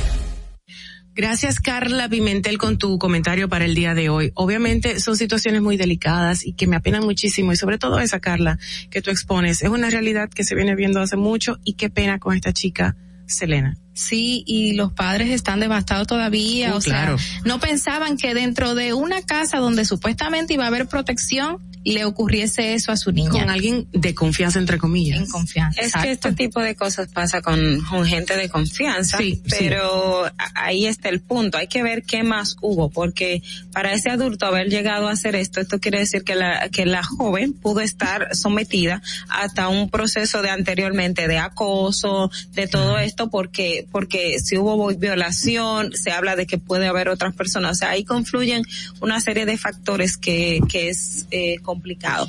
Pero con lo que hablabas del tema de las uniones tempranas, de hecho, cuando el tema de, de la propuesta de modificación del Código Civil, que era contemplar el matrimonio, que erróneamente empezaban en el Código Civil, y no es el Código Civil, sino que era la ley 596, eh, 659 de la Junta Central Electoral, que era la que, la que estaba en vigencia en ese momento, pero gracias a Dios el Congreso pudo salvar esto y se mezcló con lo del tema del Código Civil. Eh, lo que se habla estadísticamente, la cantidad de matrimonios registrados es ínfima en comparación a las uniones tempranas Exacto. que se dan de hecho, que ahí es que está el mayor problema. Y hay leyes, y está el Gabinete de Hecho de la Niñez, está el CONANI, están todo ese tipo de instituciones. El problema aquí es que es la falta de vigilancia y el aplicar correctamente la ley, porque Claro. tenemos una buena legislación y establece todo lo que se tiene que hacer, pero está el patrón de lo tradicional, está el tema de lo cultural de la familia, está el tema de la educación, está el tema de que todavía se cree que si una persona, vamos a decir que la niña ya no es virgen y un adulto o alguien tuvo relaciones sexuales con ella, ya eso se subsana comprándole los trastes de la casa y que ya tú reivindicaste eh, esa ese daño moral que, Y- que le hiciste. Y mira que Plan Internacional realmente está haciendo un muy buen trabajo en la zona sur del país. Que es la de mayor. Sí, que es la de mayor incidencia en el tema de De casos. tempranas, Wow. sí. Y están preparando niñas que sirven como, eh, que llevan la información a otras niñas para que, porque obviamente modelo. un adolescente va, a pers- va a seguir a otro adolescente, claro. ese es su patrón, no le va a hacer caso al adulto. Entonces ellos han preparado hasta el momento 1.300 niñas que sirven como modelo Wow. para ir a in- y concientizar a las 1300. otras. 1.300, O sea, que ya pasaron por esa pena. tristemente, Wow. que ya también algunas son adultas que tienen dos hijos, tres hijos y que están concientizando a otras para que no sigan su camino. Pero es algo cultural que es muy difícil de erradicar. Yo creo que educando y concientizando podemos llegar a algo Y diferente. también dando oportunidades, porque también eso está ligado mucho a la pobreza. Muy, pero como tú decías, Ogla, to- eh, tomar, um, hacer actos de justicia reales y que la gente y el pueblo sepan qué, qué pasó con esos agresores, para que de verdad tengan conciencia de que, espérate, estoy fallando, vamos a evitar esto. Señora, hasta aquí nuestros comentarios en el día de hoy. Vamos a una pausa y volvemos ya. Atentos, no te muevas de ahí. El breve más contenido en tu distrito informativo. Ahí mismito donde estás. O tal vez aquí, recostado bajo una mata de coco. O en la arena tomando el sol. O dentro del agua, no muy al fondo. O simplemente caminando por la orilla. Ahí mismo, abre tu nueva cuenta móvil BH de León. 100% digital y sin costo. La creas en minutos con cero pesos desde Móvil Banking Personal. Ábrela donde quieras. Solo necesitas tu celular. Banco BH de León. Si deseas tener acceso a todo lo que pasa en República Dominicana, debes obtener Dominican Networks. Es el primer sistema de cable dominicano para los dominicanos en el exterior. Aquí podrás disfrutar de todos los canales de televisión de República Dominicana, noticias, deportes, música, farándula y entretenimiento 24/7. Solo debes descargar nuestra aplicación en Roku, Amazon y Apple TV. E inmediatamente vas a disfrutar de todo el contenido de República Dominicana. Dominican Networks. Tu primer hogar te llena el corazón. Los expertos hipotecarios de la Asociación Popular de Ahorros y Préstamos están listos para asesorarte a la hora de adquirir tu préstamo hipotecario. Y puedes decir, mi casa mía de mi propiedad. Tenemos tasas fijas desde 6.95% y con plazos hasta 20 años. Solicita tu préstamo hipotecario a través de la primera web hipotecaria del país. Accede a pa.com.do slash hipotecario. Síguenos en nuestra cuenta de Instagram para mantenerte informado de todo lo que sucede en el programa. Arroba Distrito Informativo. Llegamos en medio de una gran crisis económica, producto de la pandemia. A pesar de eso, en solo un año comenzamos a recuperar y conseguimos un crecimiento económico entre enero y julio de este año de un 13.3%. ¿Qué significa eso para ti? Significa que recuperamos y creamos más empleo y pudimos aumentar tu salario mínimo con estabilidad en la tasa de cambio y una mayor producción de alimentos para garantizar el bienestar de tu familia. Estas no son promesas, son hechos. Ahora sí, el crecimiento económico nos toca a todos. Estamos cumpliendo. Estamos cambiando. Gobierno de la República Dominicana. ¿Viste qué rápido? Ya regresamos a tu distrito informativo. Sin salud mental, no hay salud. Tu vida gira en torno a tus pensamientos, emociones, estados de ánimo, sentimientos y conductas. Para tratar tan importantes temas está con nosotros la psicóloga clínica Aide Domínguez. Así es, estamos en este momento con nuestra compañera de labores de- desde la ciudad de Santiago en transmisión remota, Aide Domínguez, profesional terapeuta psicóloga sexual. ¿Cómo es? Perdón, psicóloga, terapeuta sexual y de pareja. Lo dije al revés. Perdón, Aide. ¿Cómo estás, Aide? ¿Estás por ahí? Todo bien. Anteriores. Encantada de estar con ustedes otra vez, chicas. Un gran placer. Ay, gracias igualmente. Estás muy linda, colorida, así con, con tu chaqueta de rojo. Claro que sí, para Qué bueno. enfrentar un gran día. Un día de muchas demandas, pero vamos a hacerlo bien. Estamos en las mismas, pero yo no voy a comentar más. Aide, aquí tenemos que el amor de pareja está cambiando. Es el tema que, que, que estamos tratando el día de hoy y, y me resulta curioso. sí, sí, porque definitivamente hay muchos cambios. Las parejas actuales tienen situaciones que antes nuestros padres o abuelos no vivían. Hay movimientos sociales, creencias, cambios de esquemas. Hay otras libertades, hay otros manejos económicos, otras, eh, otros estilos eh, de aprendizaje, de grados académicos y todo eso hace que la dinámica de pareja pues necesariamente tenga algunas modificaciones, unas para bien, otras no para bien. Hay de todo, ¿eh? O, o sea que los intereses también cambian, eso es por ahí es que viene la cosa. O sea, intereses, necesidades. Sí, sí, definitivamente. Por ejemplo, las parejas de antes tenían unos protocolos, unas, vamos a decir, burocracias, ¿verdad? Para ser formalizadas. Hoy en día una pareja se siente formalizada desde que ellos dos lo deciden, no tienen que pedir la mano, no tienen que tener el aval de la familia. Bueno, nos queremos, estamos llevándonos bien, nos manejamos correctamente, vamos arriba. O sea, ya la formalidad previa no está siendo un elemento que distraiga a una pareja que tiene propósitos buenos con su vínculo. Otro elemento podría ser que ya también son mucho más autónomos. Antes las parejas tenían que contar con el aval económico de las familias. Hoy en día, como la productividad comienza más temprano, la gente cuando se en pareja ya tiene sus ahorros, ya tiene sus esquemas de manejo financiero, tiene también sus propios eh, propósitos, metas, que no necesariamente tienen que estar eh, ubicados en lo que la familia quiere o necesita.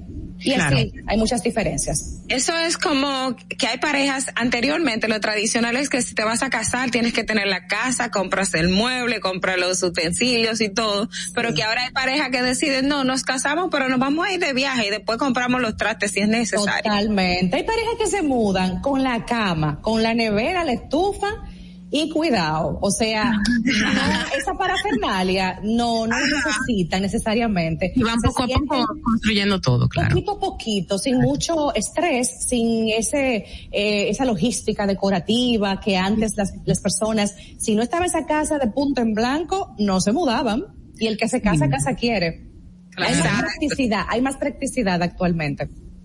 Pero, pero en esencia, el amor de pareja, además de, que sí cambió la costumbre, la- la- las- los tipos de cosas que se hacía antes y, y que ahora no es, pero la esencia del amor cambió en sentido general. Eso es lo, lo que yo quisiera saber. Sí, yo también observo eso. Yo veo la que hay una cualquierización del vínculo de pareja y dada la accesibilidad que tenemos a muchas personas hoy en día, física y virtualmente, la gente tiende a ser menos tolerante. Si hay un conflicto de pareja, mucha gente tiende a soltar. Ay, yo no quiero problemas en mi vida. Ay, tú jodes mucho. Ay, mi mamá no era así. Yo vivía muy tranquila con mi padre. Entonces, hermano, hermana, un momento. La vida de pareja requiere algunos sacrificios, adaptaciones, que yo suelte algunas cosas, que yo coja otras cosas y y yo me tengo que flexibilizar porque estoy con otra persona en mi vida. Entonces veo que hay una cualquierización del vínculo. También noto que hay mayor probabilidad de infidelidad. No es que antes no pasara, siempre ha pasado, pero fíjense, la, la deslealtad virtual es una realidad de nuestros tiempos. Son muchísimos los casos que yo veo de gente, paciente y no paciente, que es desleal por las redes. Eso está a la orden ¿Y del eso día. es la? ¿Perdón?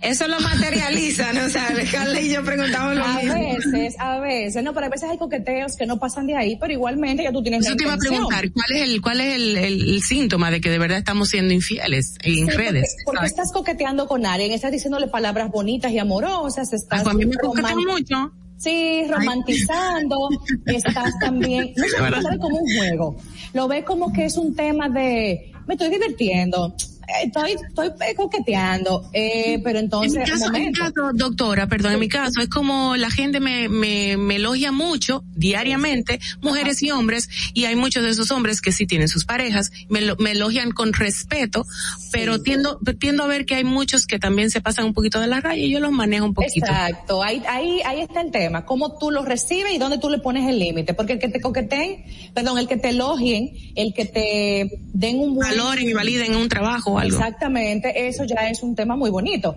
Ahora, si una persona con pareja está siempre encima de ti, ya la cosa cambia, o sea, pero ¿qué pasa contigo si tú tienes un compromiso? No debería suceder. Mira qué Eso- eso interesante. pasa. Eso pasa en las parejas modernas, que la, la virtualidad ha facilitado la deslealtad. Y otro punto importante en la pareja moderna es que tienden a, hay unos cambios importantes de lo que es la estructura familiar. Hay muchas parejas que no quieren hijos, o que si tienen un hijo es mucho. Hay Porque no hay mucho mundo para viajar. hay mucho enfoque en, en sí mismo, hay un hedonismo que yo no, yo no estoy criticándolo, pero es la realidad. Eh, no, yo no quiero problemas, no puedo yo conmigo, menos con un muchacho. El hedonismo Eh, es el que pro- promueve el bienestar. El hedonismo es el pensar mucho en tener bienestar siempre, o sea, una vida muy liviana, muy de placeres, muy de gratificación, que repito, no es que esté mal, pero señores, no le podemos huir a los problemas porque tener un hijo es bonito, aunque es un gran reto y un gran compromiso. y así por el Esto, estilo. Aide, y esto de que tú en tu casa y yo en la mía, por ejemplo, como estaba hablando yo el otro día con una persona, de mantener esa relación de hasta cuatro y cinco años, cada quien viviendo solo en una casa diferente. Eso entra dentro de la pareja moderna. Eh, yo conocí, viendo. yo bueno, yo tengo una prima que hace mucho estuvo casada con un cubano, vivían en casa de campo y él, él tenía su habitación y ella tenía su habitación. Pero fuera la- Duraron casa, como por lo 20 menos. años casados así, 20 en unión libre, en unión libre, pero ¿Ves? Esa es una modalidad, esa es una modalidad muy peculiar. ¿En casas distintas? Bueno, mira, aquí tenemos un tema. Lo que cada quien quiere, eso hay que decirlo desde el principio. ¿Tú quieres una vida de familia o tú quieres que tengamos un noviazgo donde cada quien efectivamente vive en su casa? Si son dos personas que son independientes, que tienen sus respectivos trabajos, viven en sus apartamentos y, y no desean unirse, pues que no se unan, porque ¿por qué provocar algo que ambos no desean? Entonces, si somos novios y estamos en nuestras casas, pues se supone que se maneja eso como una relación tradicional, donde hay una lealtad, donde nos visitamos, salimos, vida social, tenemos planes de, de cosas que las parejas hacen, pero que vivan separados, siendo novios o una pareja, como ya se dice, pues yo lo veo bastante bien. Pero si son familias, si ya tienen una compenetración familiar fuerte, e incluso casados, tú no puedes estar separado de esa persona. Claro. Claro. Y si No hay hijos de por medio, claro. Menos, menos.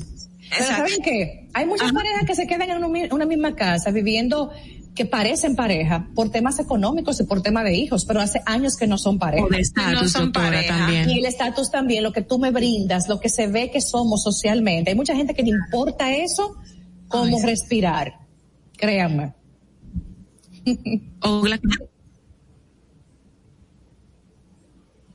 Algo. Eso, eso es muy extra. Es como que, pero mencionabas algo, Aide, hace un momento que, que quisiera rescatar y es la A parte ver. de que hay parejas que no soportan eh, los problemas y que a la primera entonces dicen, no, yo no aguanto esto y me voy. Con eh, la frecuencia en que se da, pero también después de, vuelve, a- eh, es muy frecuente una reconciliación o este tipo de casos, la- las parejas por lo regular eh, se separan definitivamente. Ay, por Dios, miren, ese es un tema, ese es un tema interesantísimo, porque ese vaivén es horrible, es desgastante y es innecesario. Hay mucha gente confundida de qué es lo que quiere con su vida. Hay mucha gente que quiere disfrutar la vida de pareja en la parte buena, el sexo, el salir juntos, la cena, la risa, el cine juntos, pero no quieren los compromisos. No quieren, eh, mi, mi pareja está enferma, mi pareja tiene un tema económico, mi pareja tiene una necesidad con su trabajo. Eso no lo quieren, no quieren bregar con esos elementos. Y entonces aquí tenemos un asunto, y es que tú no puedes ser pareja si tú nada más quieres el suspiro y no la torta. Tú tienes que querer todo. Tú tienes, tú tienes que agarrar toda la torta, todo el bizcocho. Me gustó eso. Y por eso mucha gente va y viene de pareja y dice, no estoy listo, no estoy preparado, el típico, no eres tú, soy yo, es que Sí. ahora no es mi momento. Pero después que dicen a, a una persona, este no es mi momento para tener pareja formal, a los dos meses están con otra gente. Sí. Muchas veces. Es Esa- una ambivalencia. Es una mentira. Entonces, hay de esta, todas estas aristas y estos cambios, ¿es de manera positiva o negativa para las relaciones de pareja? ¿Cómo Yo, afecta?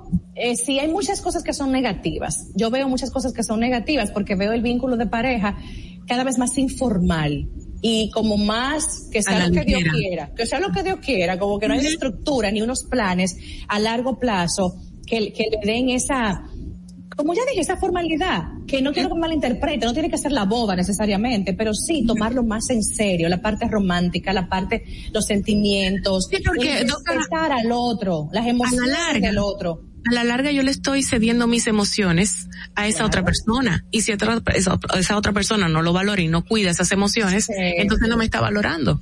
Claro, yo le doy mi obligado. vida emocional y afectiva a otro ser humano. Entonces, hay, ese otro ser humano a veces no valora eso.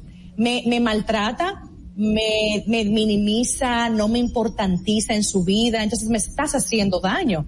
Claro. Y yo, antes de decidirme estar en la vida de otra persona, debo respetarme yo para respetar a esa otra vida y tratarla como se merece. Okay. Aide, haces mucho énfasis en el, en el aspecto de cualquierizar y eso me llama mucho la atención en el día de hoy.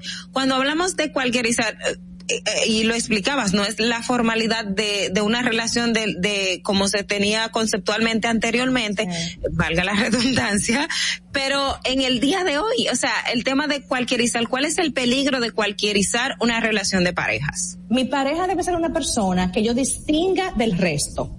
Yo no puedo tratar a mi pareja como trato a cualquier otra persona. Mi pareja es prioridad en mi vida. Mis decisiones yo las converso, las consulto con mi pareja. Yo a mi pareja le doy el tiempo que necesita la relación. Yo no puedo tener en primer lugar a mi mascota, a mis colegas o a mis padres. Mi pareja O al vehículo. el Pero ojo, vehículo, el deporte. Doctora, que no lo idolatremos tampoco, porque hay No. gente como que idolatra y se olvida hasta de la misma persona. No, per a eso voy. Eh, no es obsesionarme, no es una adicción a ti. Es que te doy tu lugar. Señor, yo veo tanta gente que a su pareja la trata como si fuera el vaso de la cocina, como que Ay, bueno, sí. si me queda tiempo nos vemos y mi amor, y entonces el plan que tenemos para esta noche. Ah, bueno, tú ves, porque fulano me invitó a tal sitio, déjame ver. No, mi amor, déjame ver, no. Mis planes con mi pareja son sagrados. Y se van a mover por una Claro. emergencia o por otro evento que realmente necesite que yo esté ese día ahí. Pero mi pareja debe ser una persona Ahora que yo no la esté moviendo como ficha de dominó. Claro. Aide, ahora mismo están durando más o están durando menos las relaciones de pareja? Están durando menos. Y los Instagram lo Menos. dicen. Las redes. Pregunta, esa es la pregunta. Eh, eh, esa es otra pregunta. ¿Cómo afectan las redes sociales? Ay, Pero muchísimo. ¿están durando más o están durando menos? Están durando menos realmente. Las que duran mucho son realmente dos personas que tal vez ya tienen, ya tuvieron experiencia y no quieren andar rodando más, no quieren estar dando tumbos. Eh, también hay gente que tiene unos, unos ah, principios tan firmes, unos valores tan firmes que tienen y coinciden con esta otra persona similar y tienen una relación muy bien llevada a través de los años y la creativizan. La, la, no la dejan que caiga en monotonía, en rutina, y esas son las parejas que realmente perduran. Pero veo que hay, como dije al principio, una cualquierización y un salir de ti si me causas dificultades en mi vida. Las redes sociales antes de que Aide se Ah, las redes sociales. A Sí, ver. en las redes yo comparo, en las redes yo ah, evalúo mi vida desde mi bajo Pero se presume pues, mucho, doctora. Me siento mal. En las redes se presume a la pareja como una forma de, de- como de trofeo. En las redes en las redes hay coqueteos, en las redes hay infidelidades, en las redes se pasa mucho tiempo y se le da poco tiempo a la relación, en consecuencia. Las redes mal manejadas dañan cualquier vínculo. Ah, pero yo conozco conozco un caso de un varón, mira, están llamando, oh my god. Eh, Yo conozco un caso de un varón que en un año, en el año de la pandemia, y este, parte de este, cambió seis veces de pareja y Dios todas las ponía Oh en my Instagram. God. Vamos a recibir la llamadita. Buenos días. Buenos días. No se oye. Buenos días. Buenos días. Hola. Buenos días, jóvenes. ¿Cómo están? Como que Josefino. Ah. Conozco esa voz. Es Josefino. Ya me conocen, muchas gracias. Sí, Josefino por aquí. Josefino, pero tú estás como que... Adelante. Drácula. De, Si usted supiera que yo acabo de, que, que acabo de comerme un puré de yuca con huevo y por eso me siento así un poco amemado. Qué grosero. Eh, para la dama profesional que está ahí, a propósito de ese tema de las redes sociales, eh, hay un tiempo estimado para uno publicar a su pareja porque eh, mi novia me tiene un tanto desesperado que ella quiere que yo la publique y yo le digo que esperemos un tiempo porque ya yo he tenido que borrar, que yo he tenido que borrar fotos de mis tres anteriores relaciones en los últimos Realmente. Una muy buena pregunta. Lo borro fotos de A-Rod. De A-Rod. Eh, realmente, publicar no debería ser un tema que quite la paz en una pareja. O sea, publicar es un tema tan técnico, porque finalmente la relación es de ustedes, no del público. Entonces, la exhibición obsesiva de mi pareja demuestra que algo hay de inseguridad o de inestabilidad entre nosotros, que quiero que el público nos aplauda y nos valide. Así Claro. que no coja presión, eso no es un elemento vital de una relación y tampoco la sostiene. Hable con su pareja, exprésele que en su tiempo, oportunamente, me imagino que no tienen tantísimo tiempo como para eso, porque si ya es algo formal y establecido públicamente, no hay temor en publicar. Aunque eso es un tema muy personal. Hay gente casada de 30 años que dice, no me publique, que no quiero estar ahí. eso Claro, es muy claro. Discreto. Y ya, eso es muy personal. Doctora, podemos conseguirle en el número que aparece en pantalla, ¿cierto? Así es. 809-777-5233. Recuerden que esta, este material, esta entrevista con la doctora Aide Domínguez está disponible en nuestro canal de YouTube en el programa del día de hoy, miércoles 22 de septiembre. Gracias, doctora Aide Domínguez. Hasta la próxima. Un beso. Chao, chao. Bueno, señores, vamos a una pausa y retornamos ya. Atentos, no te muevas de ahí. El breve más contenido en tu distrito informativo. Síguenos en nuestra cuenta de Instagram para mantenerte informado de todo lo que sucede en el programa. Arroba Distrito Informativo. Ahí mismito donde estás. O tal vez aquí, recostado bajo una mata de coco. O en la arena tomando el sol. O dentro del agua, no muy al fondo. O simplemente caminando por la orilla. Ahí mismo, abre tu nueva cuenta móvil BH de León. 100% digital y sin costo. La creas en minutos con cero pesos desde Móvil Banking Personal. Ábrela donde quieras. Solo necesitas tu celular. Banco BH de León. La República Dominicana había perdido la confianza en nuestras instituciones. Por los dominicanos y dominicanas, esta administración ha asumido el compromiso de abrir las puertas de la transparencia, de la integridad y del control.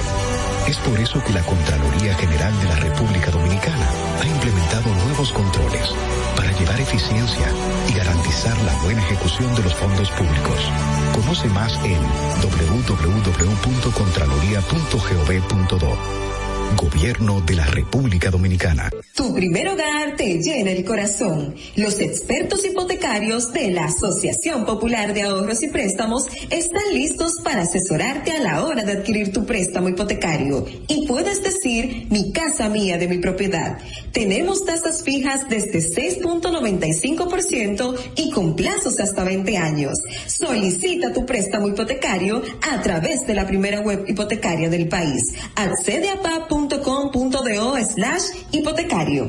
Disfruta de nuestro contenido en tus podcasts favoritos. Encuéntranos como Distrito Informativo en Spotify, Apple Podcasts, Google Podcasts y en tu Alexa de Amazon. El país demandaba justicia. Porque algunos se creían intocables. Pero esto cambió. Inmediatamente nombramos una Procuradora General independiente para enfrentar la impunidad y la corrupción sin culpables favoritos y sin vacas sagradas. Para recuperar lo que te pertenece. Por primera vez tenemos un gobierno que no interviene en el Poder Judicial. Estas no son promesas, son hechos cumplidos. Ahora sí, vivimos en un país más justo. Estamos cumpliendo. Estamos cambiando. Gobierno de la República Dominicana. Si quieres participar en el programa, envíanos tu nota de voz o mensaje escrito al WhatsApp 862-320-0075. 862-320-0075. Distrito Informativo. ¿Viste qué rápido? Ya regresamos a tu Distrito Informativo. Retornamos, chicas, en este momento para darle paso a un a una persona muy interesante que nos viene a abordar e informar todo lo que está aconteciendo, eh, bueno, haciendo un resumen de lo que está aconteciendo en la zona norte de nuestro país. Él es Junior Rodríguez y le damos paso de inmediato. Vamos a ver.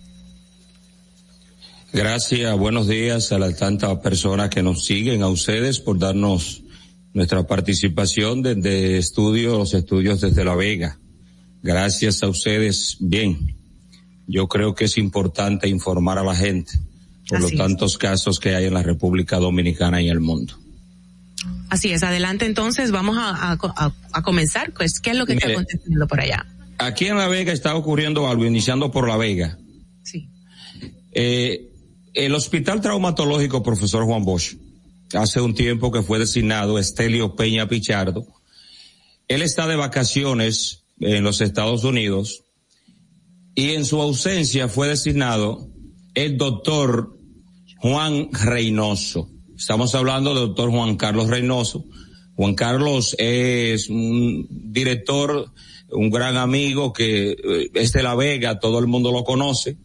Eh, quien es el nuevo director fue juramentado por el eh, titular de Senasa, Mario Lama. Sin embargo, Estelio Peña ha entendido que esto es un palo acechado, porque todo el mundo conoce a Estelio Peña, también conoce a, Pichardo. ¿Y qué pasa? Que, bueno, este Estelio Peña, conocido, dice, repito, que fue un palo acechado porque él estaba en Nueva York. Al estar en Nueva York de vacaciones, entonces entiende que lo traicionaron. Eso ha caído mal en algunas, mm, algunas personas del partido de revolucionario o revolucionario eh, moderno. Ustedes saben que hay muchos problemas con eso. Y este señor que vemos en pantalla, Estelio Peña, era el nuevo director, o él era el director hasta el momento de ser eh, eh, sustituido por Carlos. Ellos entienden de que hay una controversia en La Vega donde Kelvin Cruz, que es amigo del presidente, cuando Agustín Burgos también es amigo del presidente, Rogelio Genao, que es el senador, es amigo del presidente, y hay una controversia entendiendo que cuando se nombra a alguien, ese no es el que va, sino el que el otro diga que es el amigo del presidente. Entonces, ha habido un problema con eso, porque ellos ahora se están, como dicen en el algo popular en los campos, se están matando.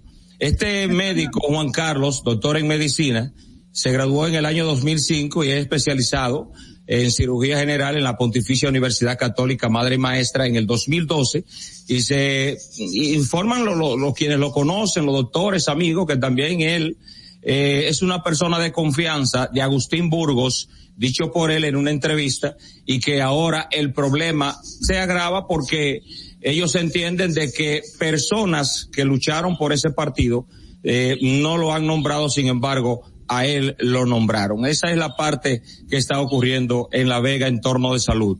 Por otro lado también el doctor Cosme. Una preguntita, don Junior, que le quieren hacer acá. Eh, bueno, eh, con el tema, no está, estábamos en La Vega con el tema de salud, pero usted sabe también que en Santiago tenemos el tema de la justicia que está bien caldeada. No sé si pudiese darnos un poquito de información qué ha pasado con esto del caso Falcón. Creo que en el día de hoy sigue la medida de coerción. Si tiene alguna información al respecto.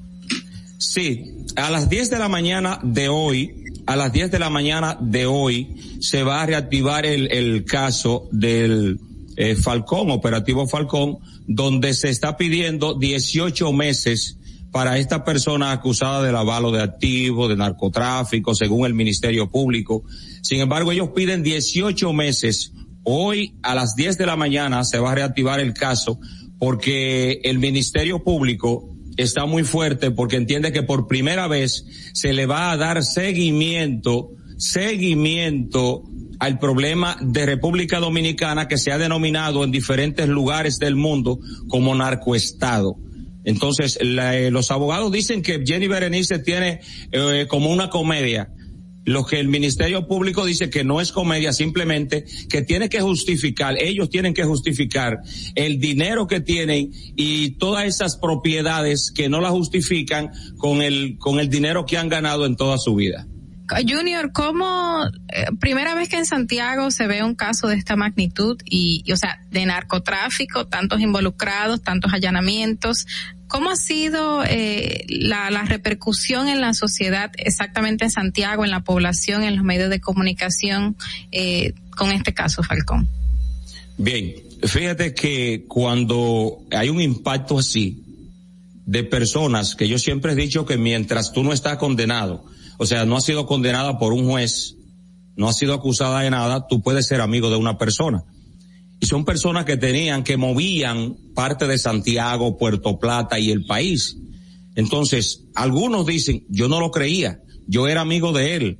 ¿Y ahora qué va a pasar? ¿Cuántos empleados vivían de ahí? ¿Ahora qué va a ocurrir? Entonces ha sido un impacto muy fuerte para Santiago, para el país en torno a este caso. Te digo porque los medios de comunicación solamente se comenta de esto.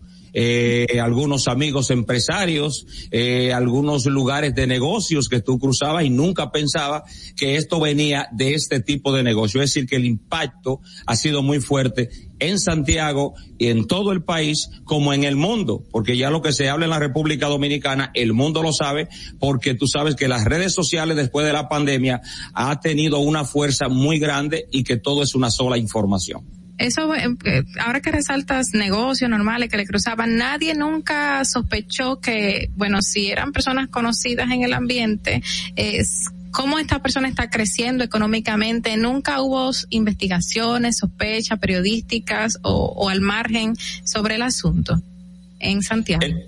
En la República Dominicana siempre se usa algo que dice, fulano está creciendo muy rápido, pero no da más detalles, simplemente porque no tiene la información o por miedo, pero siempre se sabe, porque yo creo que por lo menos en los medios de comunicación, en el sector empresarial, tú sabes cómo una persona puede aumentar sus ingresos. ¿Y quién lo delata? Otro empresario. ¿Quién delata a un comunicador que esté cometiendo un error? Otro comunicador que dice, oye, pero yo tengo tantos comerciales, son a tanto cómo fulano compra una jipeta de 8 millones de pesos, qué está pasando, cuáles son los comerciales que tiene.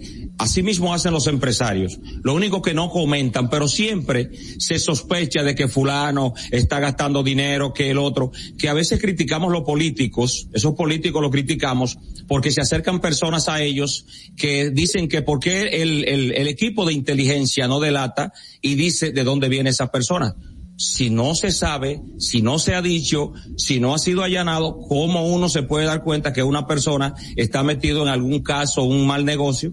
Simplemente que, bueno, va creciendo muy rápido, pero nunca uno trata de señalar. Junior, en, en, otro tema, el aspecto educativo en Santiago. Recordamos que el día de ayer eh, inició la docencia presencial en el sistema público. ¿Cómo ha sido esto en, en la zona eh, del Cibao? Y el tema de las el condiciones inicio, de las escuelas. Sí, el inicio, déjame decirte que el inicio del año escolar en el país no ha estado muy bien.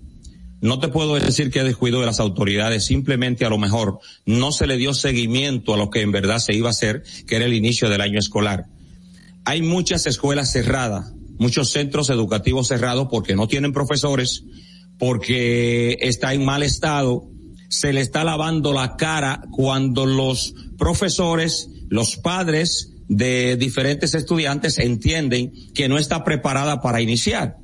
Eso mismo está pasando en La Vega, en Jarabacoa, Constanza, Bonao y todo el país. Ha sido un pobre, muy pobre porque si tú le preguntas a una persona de educación, dice que todo está bien. No puede estar bien. Porque todo ya se puede uno dar cuenta cuando algo no funciona. Hay centros cerrados porque no tienen profesores, porque no están eh, debidamente adecuados, eh, acondicionados para iniciar las clases y eso va a traer muchos problemas porque ahora no van a enviar los niños al colegio o a la, a la escuela, mejor dicho, por los problemas que tienen. Tienen que reunirse por lo menos el Ministerio de, de Educación con diferentes pueblos, para no decir con centros ni profesores, para que ver, para ver de qué manera pueden enfrentar esta situación. Mira, por lo menos en La Vega. En La Vega hay un centro educativo eh, que es, eh, se llama San Miguel.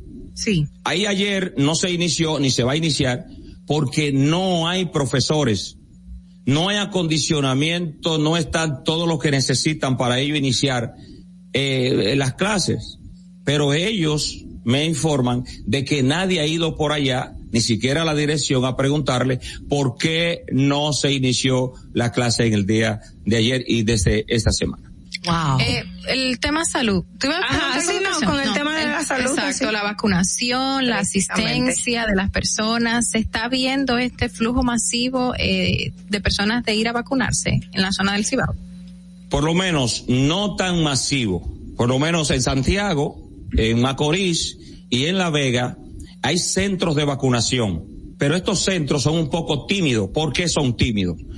Yo siempre culpo a la mala desinformación, tanto en las redes sociales, tanto al amigo. Recuerdan ustedes que siempre se habló de que había un chip, que le ponían un chip, eso es mentiras, que la gente tiene temor, que alguien murió de otra enfermedad, dicen que la vacuna cuando es mentiras. Entonces, esas informaciones se están reuniendo, se están uniendo para que la gente tome miedo de ir a vacunarse. Por eso es un poco tímido, un poco pobre el flujo de las personas que van a vacunarse, que tienen que ir a vacunarse a los diferentes centros del Cibao completo. En La Vega ayer estaban igual que en Santiago, casa por casa, convenciendo a la gente no sabiendo la gente que es un problema de que tienen que protegerse, que la vacuna no es una cura, es una prevención. Usted tiene que seguir usando la mascarilla, el distanciamiento, pero yo creo que culpo a la, al poco flujo de personas que van a vacunarse, a las desinformaciones que hay, por eso lo están haciendo casa por casa en el Cibao, eh, en todo, en La Vega, Santiago, Moca, todos los sitios, yo creo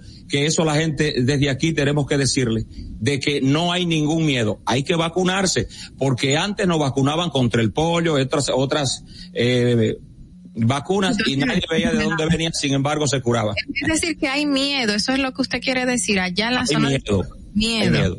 Sí, así es. ¿Y qué tal la criminalidad eh, en, en, en, en La Vega? En, bueno, en el Cibao en general. Bueno, en La Vega los robos, los robos están a plena luz del día. Tú te encuentras con una persona a las 8 de la noche y le pregunta, ¿dónde usted, de dónde es usted es? Y le dice de Macorís, de la capital. Tengo una novia en las Carmelitas, un barrio que, bueno, hay personas buenas, pero hay personas malas.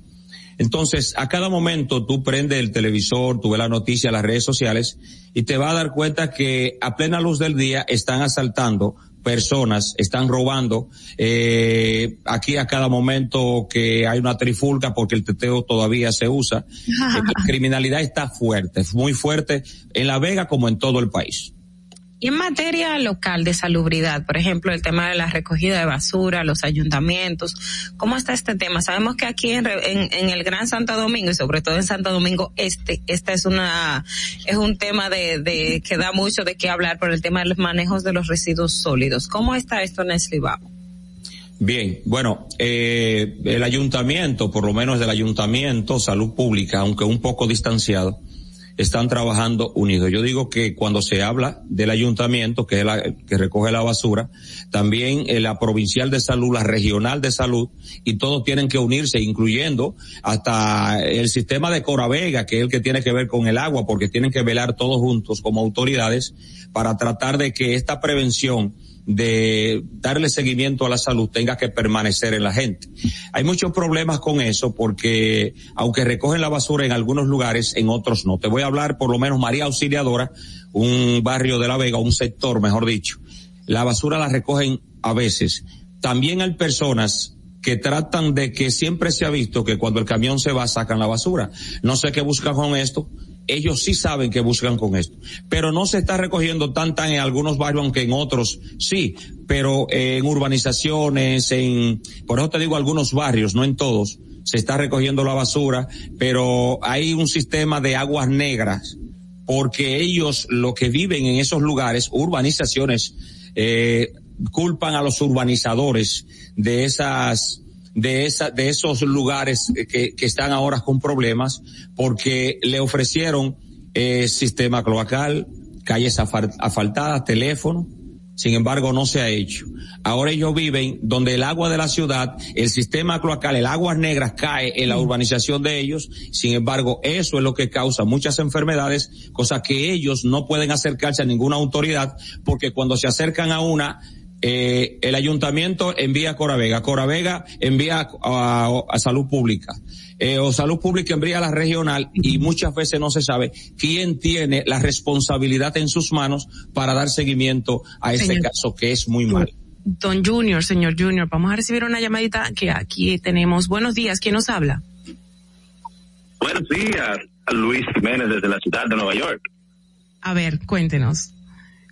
Eh, a propósito del que él está hablando del síndico de La Vega, eh, yo tengo entendido que ese síndico se parece mucho al de a la del Distrito Nacional, eh, que donde recoge una, una basura se tira una foto. Y me dicen que a partir de que él ah, está, él es presidente de Fedomuste, me parece, y que después que él está presidiendo esa bueno, una, una, una asociación de, de síndicos, de alcaldes, como que se ha descuidado de La Vega. De- ¿Eso es cierto? Sí, puede haber un descuido. Puede haber descuido, pero por lo menos tratamos la forma de la recogida de basura porque él, ahora mismo siendo presidente de FEDOM, siendo amigo del presidente, todos los problemas que hay caen sobre él. Entonces la gente está mirando que hay un descuido muy grave porque no está presentando, presentándose en los lugares que antes lo hacía y no está dando seguimiento a muchos problemas que la gente entiende de que se ha descuidado. Es cierto, por eso dije, algunos sectores se está recogiendo la basura, se le está dando seguimiento a los problemas, por lo menos te voy a tocar un caso aquí. El tema de el puente de Sabaneta que viene ya pareciéndose eh, al caso del descuido de una ciudad. Este puente le han dado Picasso, le han dado palazo. Ahora yo espero que se inventen un carretillazo porque ya no hay más nada que hacer. Ellos ayer, Rogelio Genao entre otros, se acercaron allí, lo iban a hacer salir corriendo porque entienden que es una burla.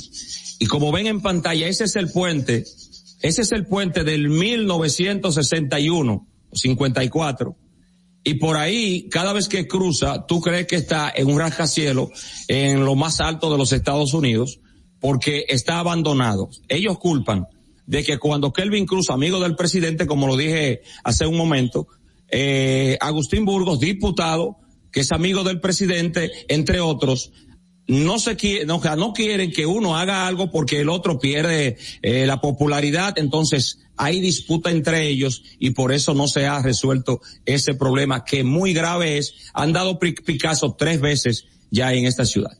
Muchísimas gracias, don Junior Rodríguez, desde la región del Cibao, exactamente desde, desde La Vega. Muchísimas gracias por todo lo que nos ha informado y compartido en, eh, en la mañana de hoy. Que pase muy lindo día, don Junior. De, de- de nuevo, valoramos mucho su participación, ¿eh? Quede muy Gracias. bien. Chao, chao, bye Gracias. bye. Señores, vamos a una pausa y retornamos en breve con más información y más cosas interesantes. Atentos, no te muevas de ahí. El breve más contenido en tu distrito informativo.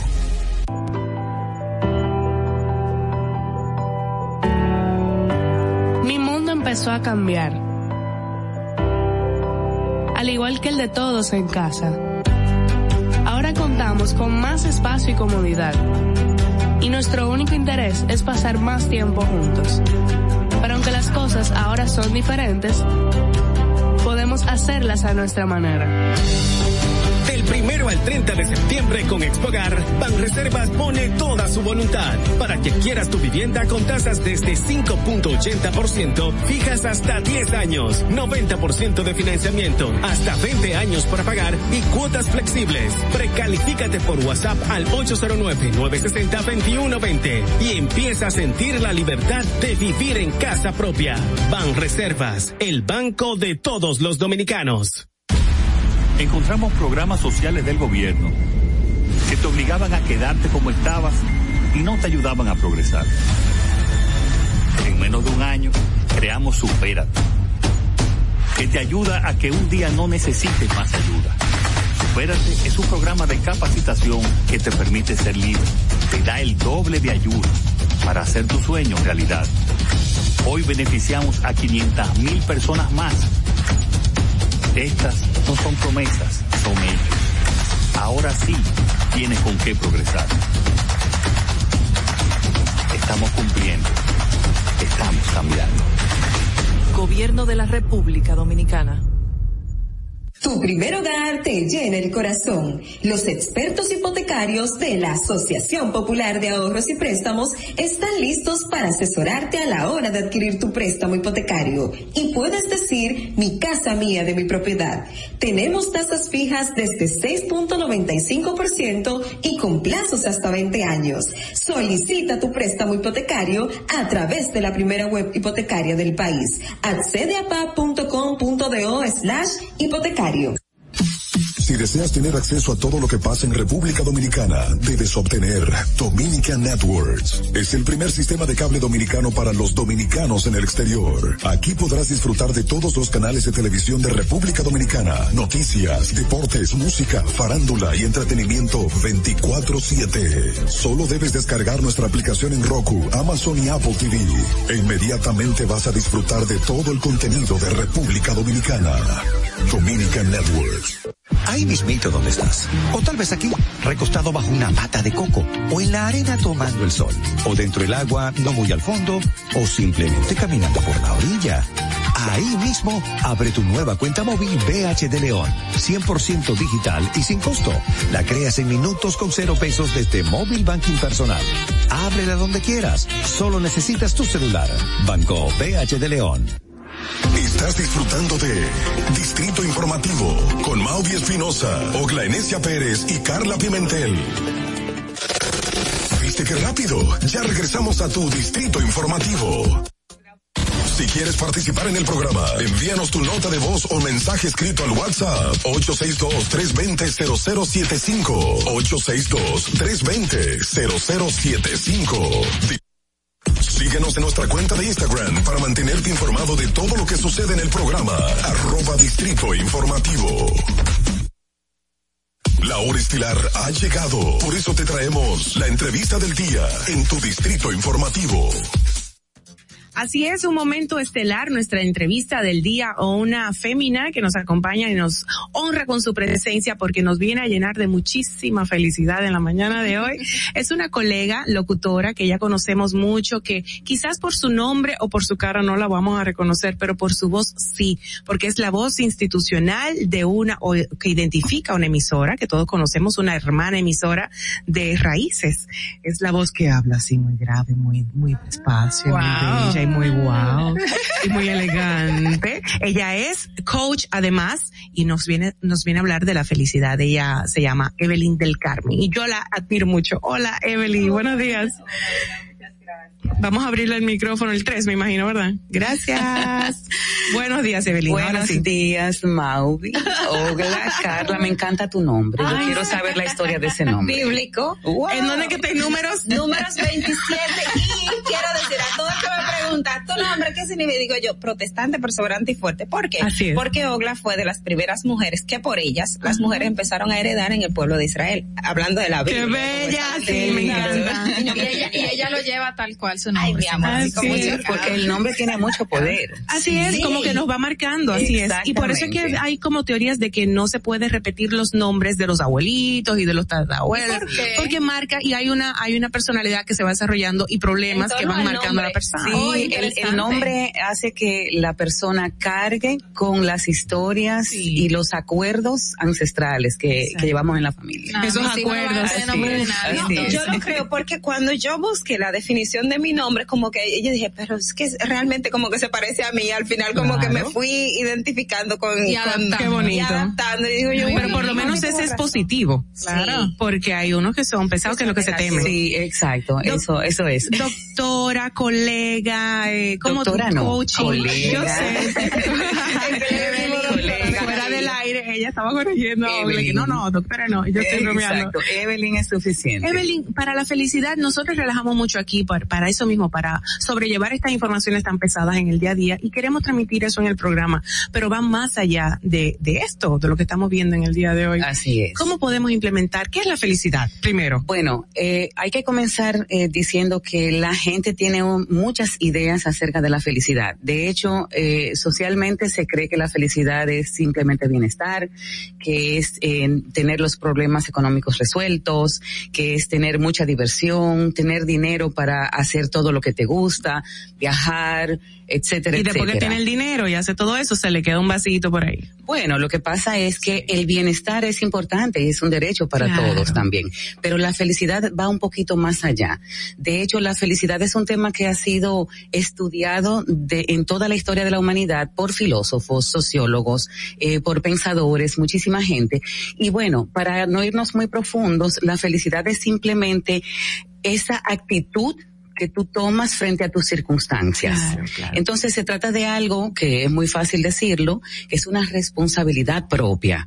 Es, Es una decisión. Es una decisión que tú bonito. tomas, es tu responsabilidad. De hecho, incluso hay hasta bancos de datos. eh, sobre investigaciones eh, acerca de la felicidad. Y la felicidad tiene mucho que ver con esa capacidad que tú tienes de fluir en la vida, con las cosas que se te presentan. Otra, otro aspecto que, que influye en la felicidad es lo creativo que tú puedes ser en buscar soluciones a tus problemas o a las situaciones que, que tienes en, en la vida diaria, pero sobre todo la flexibilidad. La flexibilidad es esa capacidad que tú tienes de eh, poder saber que tu verdad es real, Claro. pero que la verdad de los demás también tiene realidad Claro. y que tú puedes entonces eh, decidir ser empático, empático con eso. Hay nuevas, sí. Ay, perdón que te interrumpa, No disculpa. Pero me, me, me- resulta, porque fuera del aire nosotros hablábamos de que hay veces que se cree que la felicidad es siempre estar sonriente y siempre ver que todo el mundo te vea súper alegre y por eso nos causa shock. Por ejemplo, vamos a poner el caso de un famoso actor, ay, ahora se me olvidó el nombre, que se suicidó, Williams. Robin Williams, Williams. exactamente, que se suicidó y la gente no, no asimilaba eso porque él no proyectaba esa parte. Entonces, e- esto de la felicidad, ¿cómo real, cómo evidenciamos de que efectivamente somos felices? Bueno, yo creo que la, la pri- principal evidencia de que nosotros podemos estar construyendo felicidad o la conciencia de la felicidad es esa capacidad de fluir justamente. Eh, creo que en el, en el caso de Robin Williams eh, había un tema de salud mental que es algo totalmente aparte, que, que son cosas que por supuesto la persona tiene que tratar, que tiene que buscar Sí. ayuda y todo lo demás.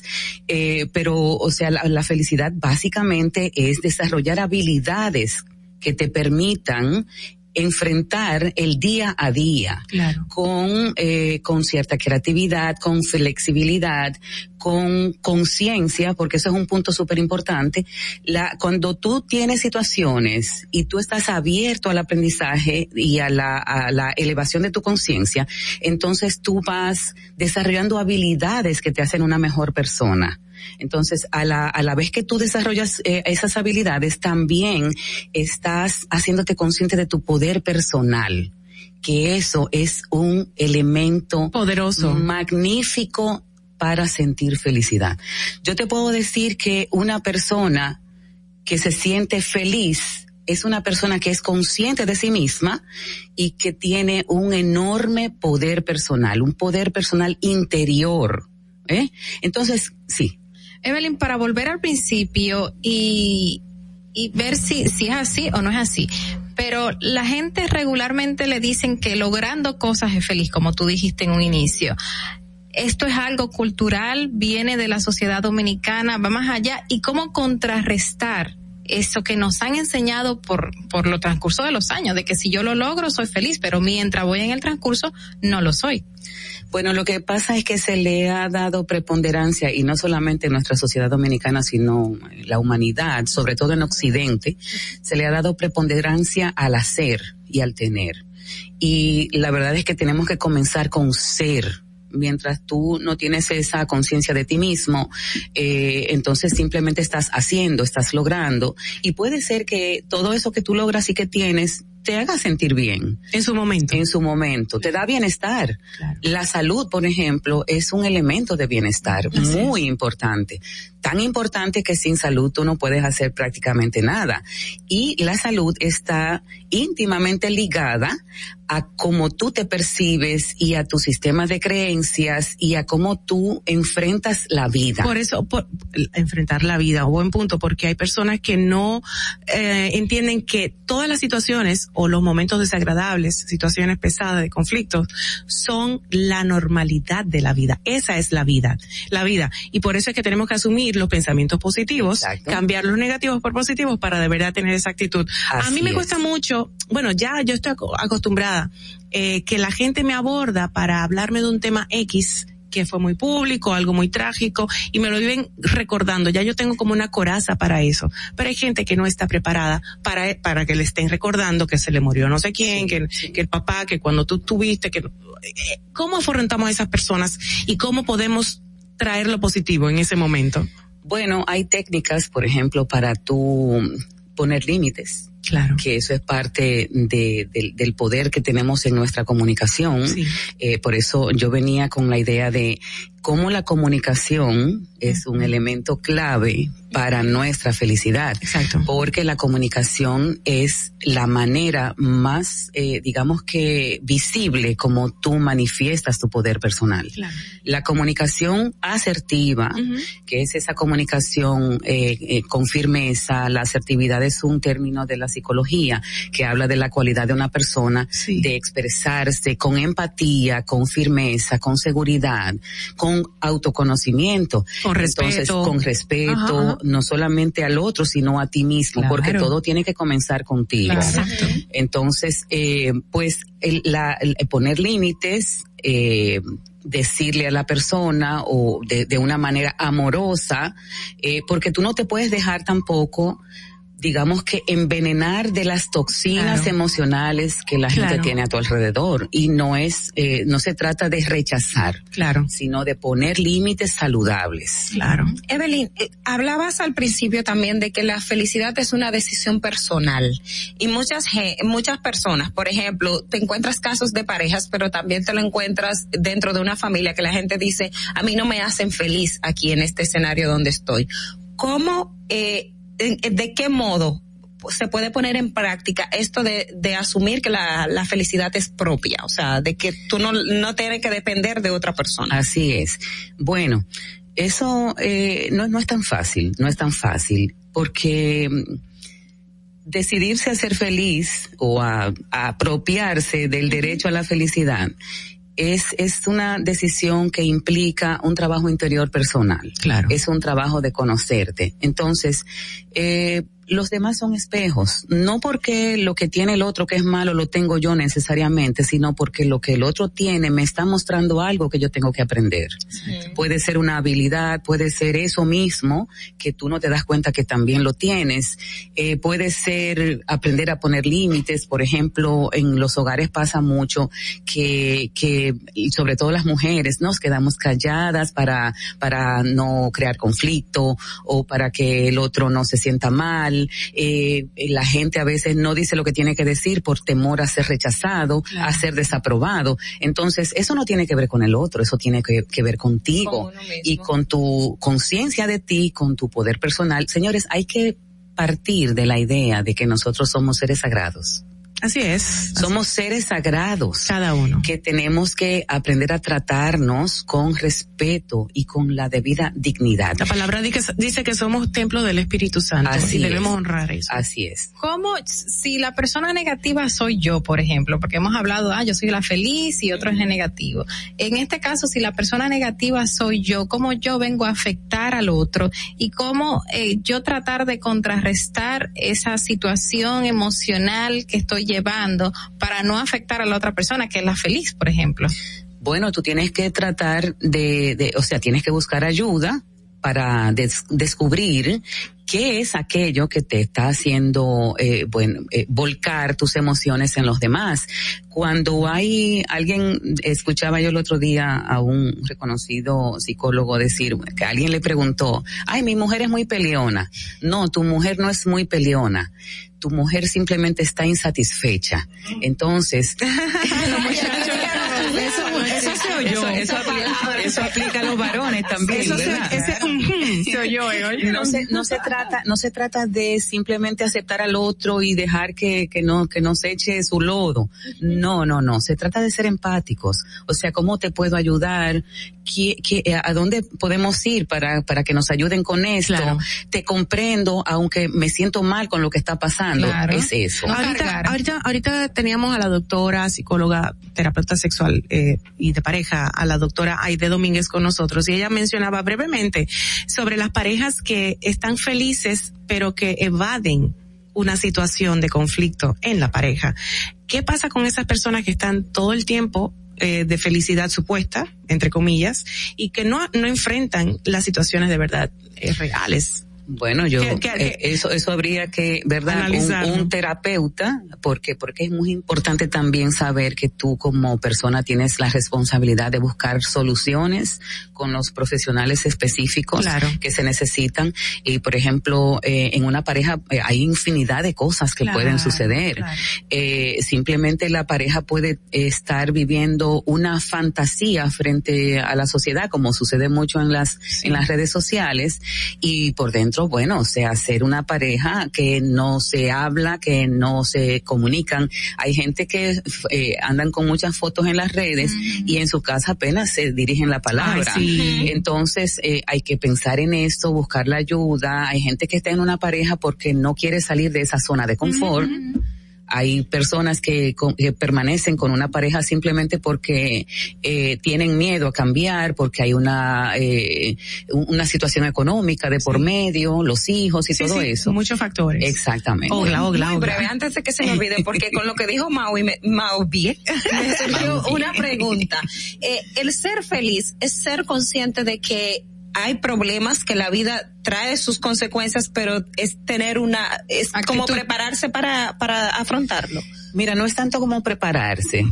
Y yo creo que la preparación estaría dirigida a quién soy yo, qué es lo que yo quiero, eh, qué me mueve en la vida, qué le da sentido a mi vida, eh, qué, qué es todo eso que yo quiero dejar como un legado. Todo ese tipo de, de, de preguntas que nos podemos hacer nos preparan para el trayecto, porque no es que la felicidad la tengo y ya. No, no, no. No se trata de eso. La vida diaria, la cotidianidad, tú sales allí y te encuentras con el que eh, se metió en rojo, con el que se te Sí. que tapó la vía, en el trabajo te encuentras con alguien que llegó de mal humor.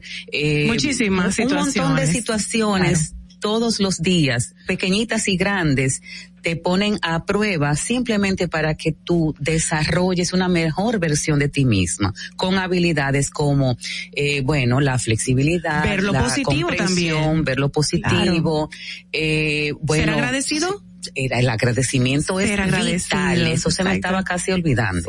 El, el agradecimiento es uno de los mayores elementos para generar felicidad en la Así vida. es. Porque tú te enfocas con el agradecimiento en lo que sí tienes Ajá. y no en lo que no tienes. Mientras planeas cómo conseguir o transformar eso que tú tienes en el momento en algo que sí quieres. ¿Dónde te podemos conseguir, Evelyn, como ya profesional coaching y sobre todo este tema de la felicidad y más? Claro, en mis redes eh, aparezco como Evelyn del Carmen G o Evelyn del Carmen González. Ajá. Ahí pueden eh, eh, conseguirme y también en mi correo electrónico Evelyn con B corta y con Y, siempre lo digo, Ajá. cgg arroba gmail.com. Te queremos de vuelta. Excelente. Y gracias. Gracias. Valoramos mucho que hayas venido aquí. Ha sido de verdad de mucha felicidad para nosotros Gracias, recibirte. gracias. Vamos a cerrar, señores, con, bueno, esta cancioncita que tiene una historia que le vamos a, presentar. Se llama Viva la Vida y es una canción que parece optimista, sin embargo, su contenido trata sobre la caída de un, de un poderoso.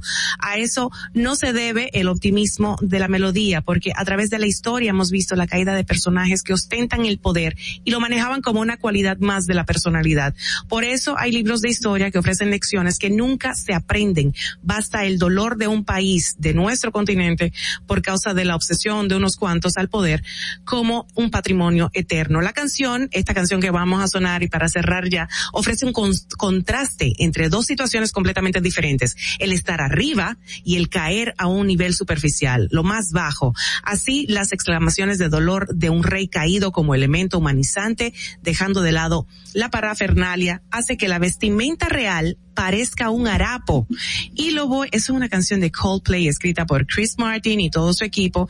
Y repito, se llama Vive la Vida y viene el título viene por, por, por una expresión de Frida Kahlo. Pero yo lo quiero cerrar y lo quiero unir con esta frase que vamos para terminar ya. El hombre sabio es fuerte y el hombre de conocimiento aumenta su poder. Sobre todo si se basa en la palabra. Hasta mañana. Chao.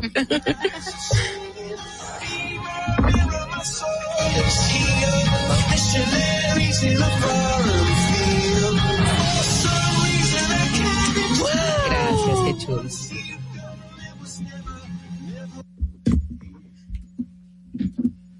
Chévere. Wow, yo no sabía. Dominica Networks presentó Distrito Informativo.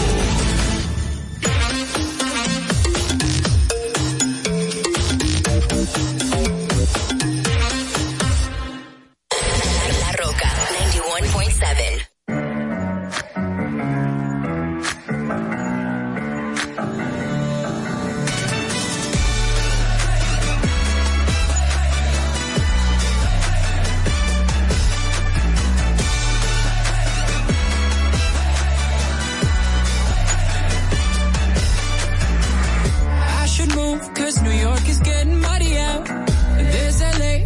it's always kinda sunny out. And I don't wanna hurt no more. So I set my bar real low. I'm okay, I'm okay. You say it, but you just don't mean it. You're so insane, you're so insane. Shut up and just enjoy this feeling. Don't you love it, don't you love it? No, I ain't happy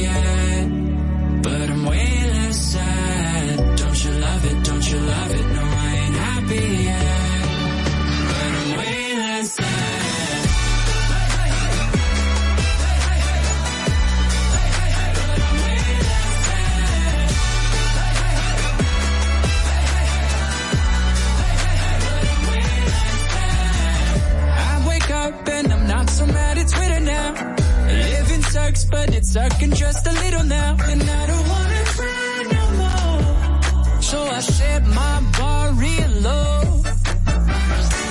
I'm okay, I'm okay. You say it, but you just don't mean it. You're so insane, you're so insane. Shut up and just enjoy this feeling. Don't you love it, don't you love it?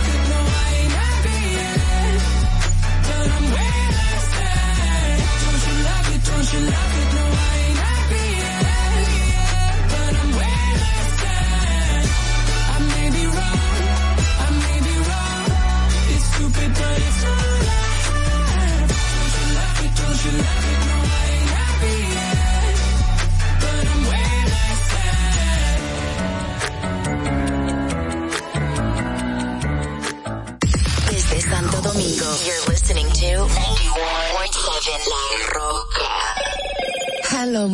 Disfruta la noche con el Moto E7 de Claro. Toma fotos y videos nítidos de noche y de día con su cámara de 48 megapíxeles. Disfruta de tus juegos y películas favoritas en la super pantalla Max Vision HD Plus de 6.5 pulgadas. Moto E7 para estar siempre conectado.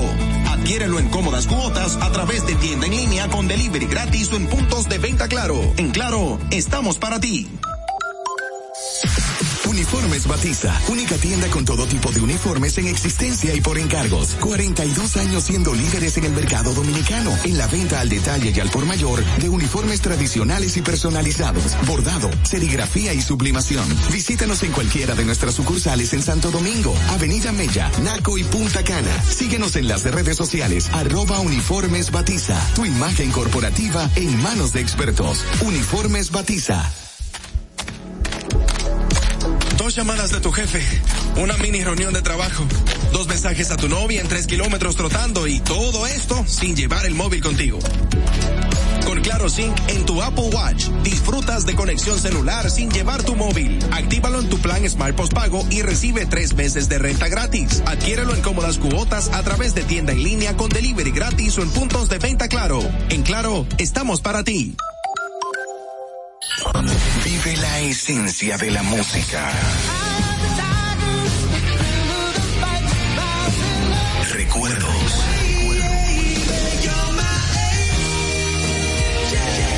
emociones. La pulpa, cada domingo, 12 del mediodía, por La Roca 917. Presentado por Coopro Servicios, apoyando tus sueños. ¿Te enteraste? En Coopro Servicios, las tres últimas cuotas son gratis. Al solicitar tu préstamo para comprar tu vehículo, las tres últimas cuotas son gratis. Además de que te aprueban tu préstamo rapidísimo. El mismo día sales montado, con seguro incluido, sin intereses. Busca más información en nuestras redes sociales como Coopro Servicios RD o llamando al 809-4720777 o vía WhatsApp 809-4720777. No te olvides, en Coopro Servicios, las tres últimas cuotas de tu préstamo de vehículo son gratis. Coopro Servicios, apoyando tus sueños. Play Fast, Fast Five, cinco veces tu internet. Tu internet por tres años, con toda la velocidad de Gigaret Claro. Play aquí, allí tu play, play everywhere, where, everywhere, con cobertura en todo el país y roaming incluido a más de 30 destinos de América y Europa. Play al hablar, al hablar de deportes, deportes al bailar, bailar es smart. Smart Play, Play Smart, con más de 20 redes libres incluidas. Nuevos planes Smart Play de Claro. Tu vida siempre en Play. Disfrútalo con la mayor velocidad y cobertura del país. En Claro, estamos para ti. Ahora en La Roca, el, el- el- el éxito trending de Laura. Every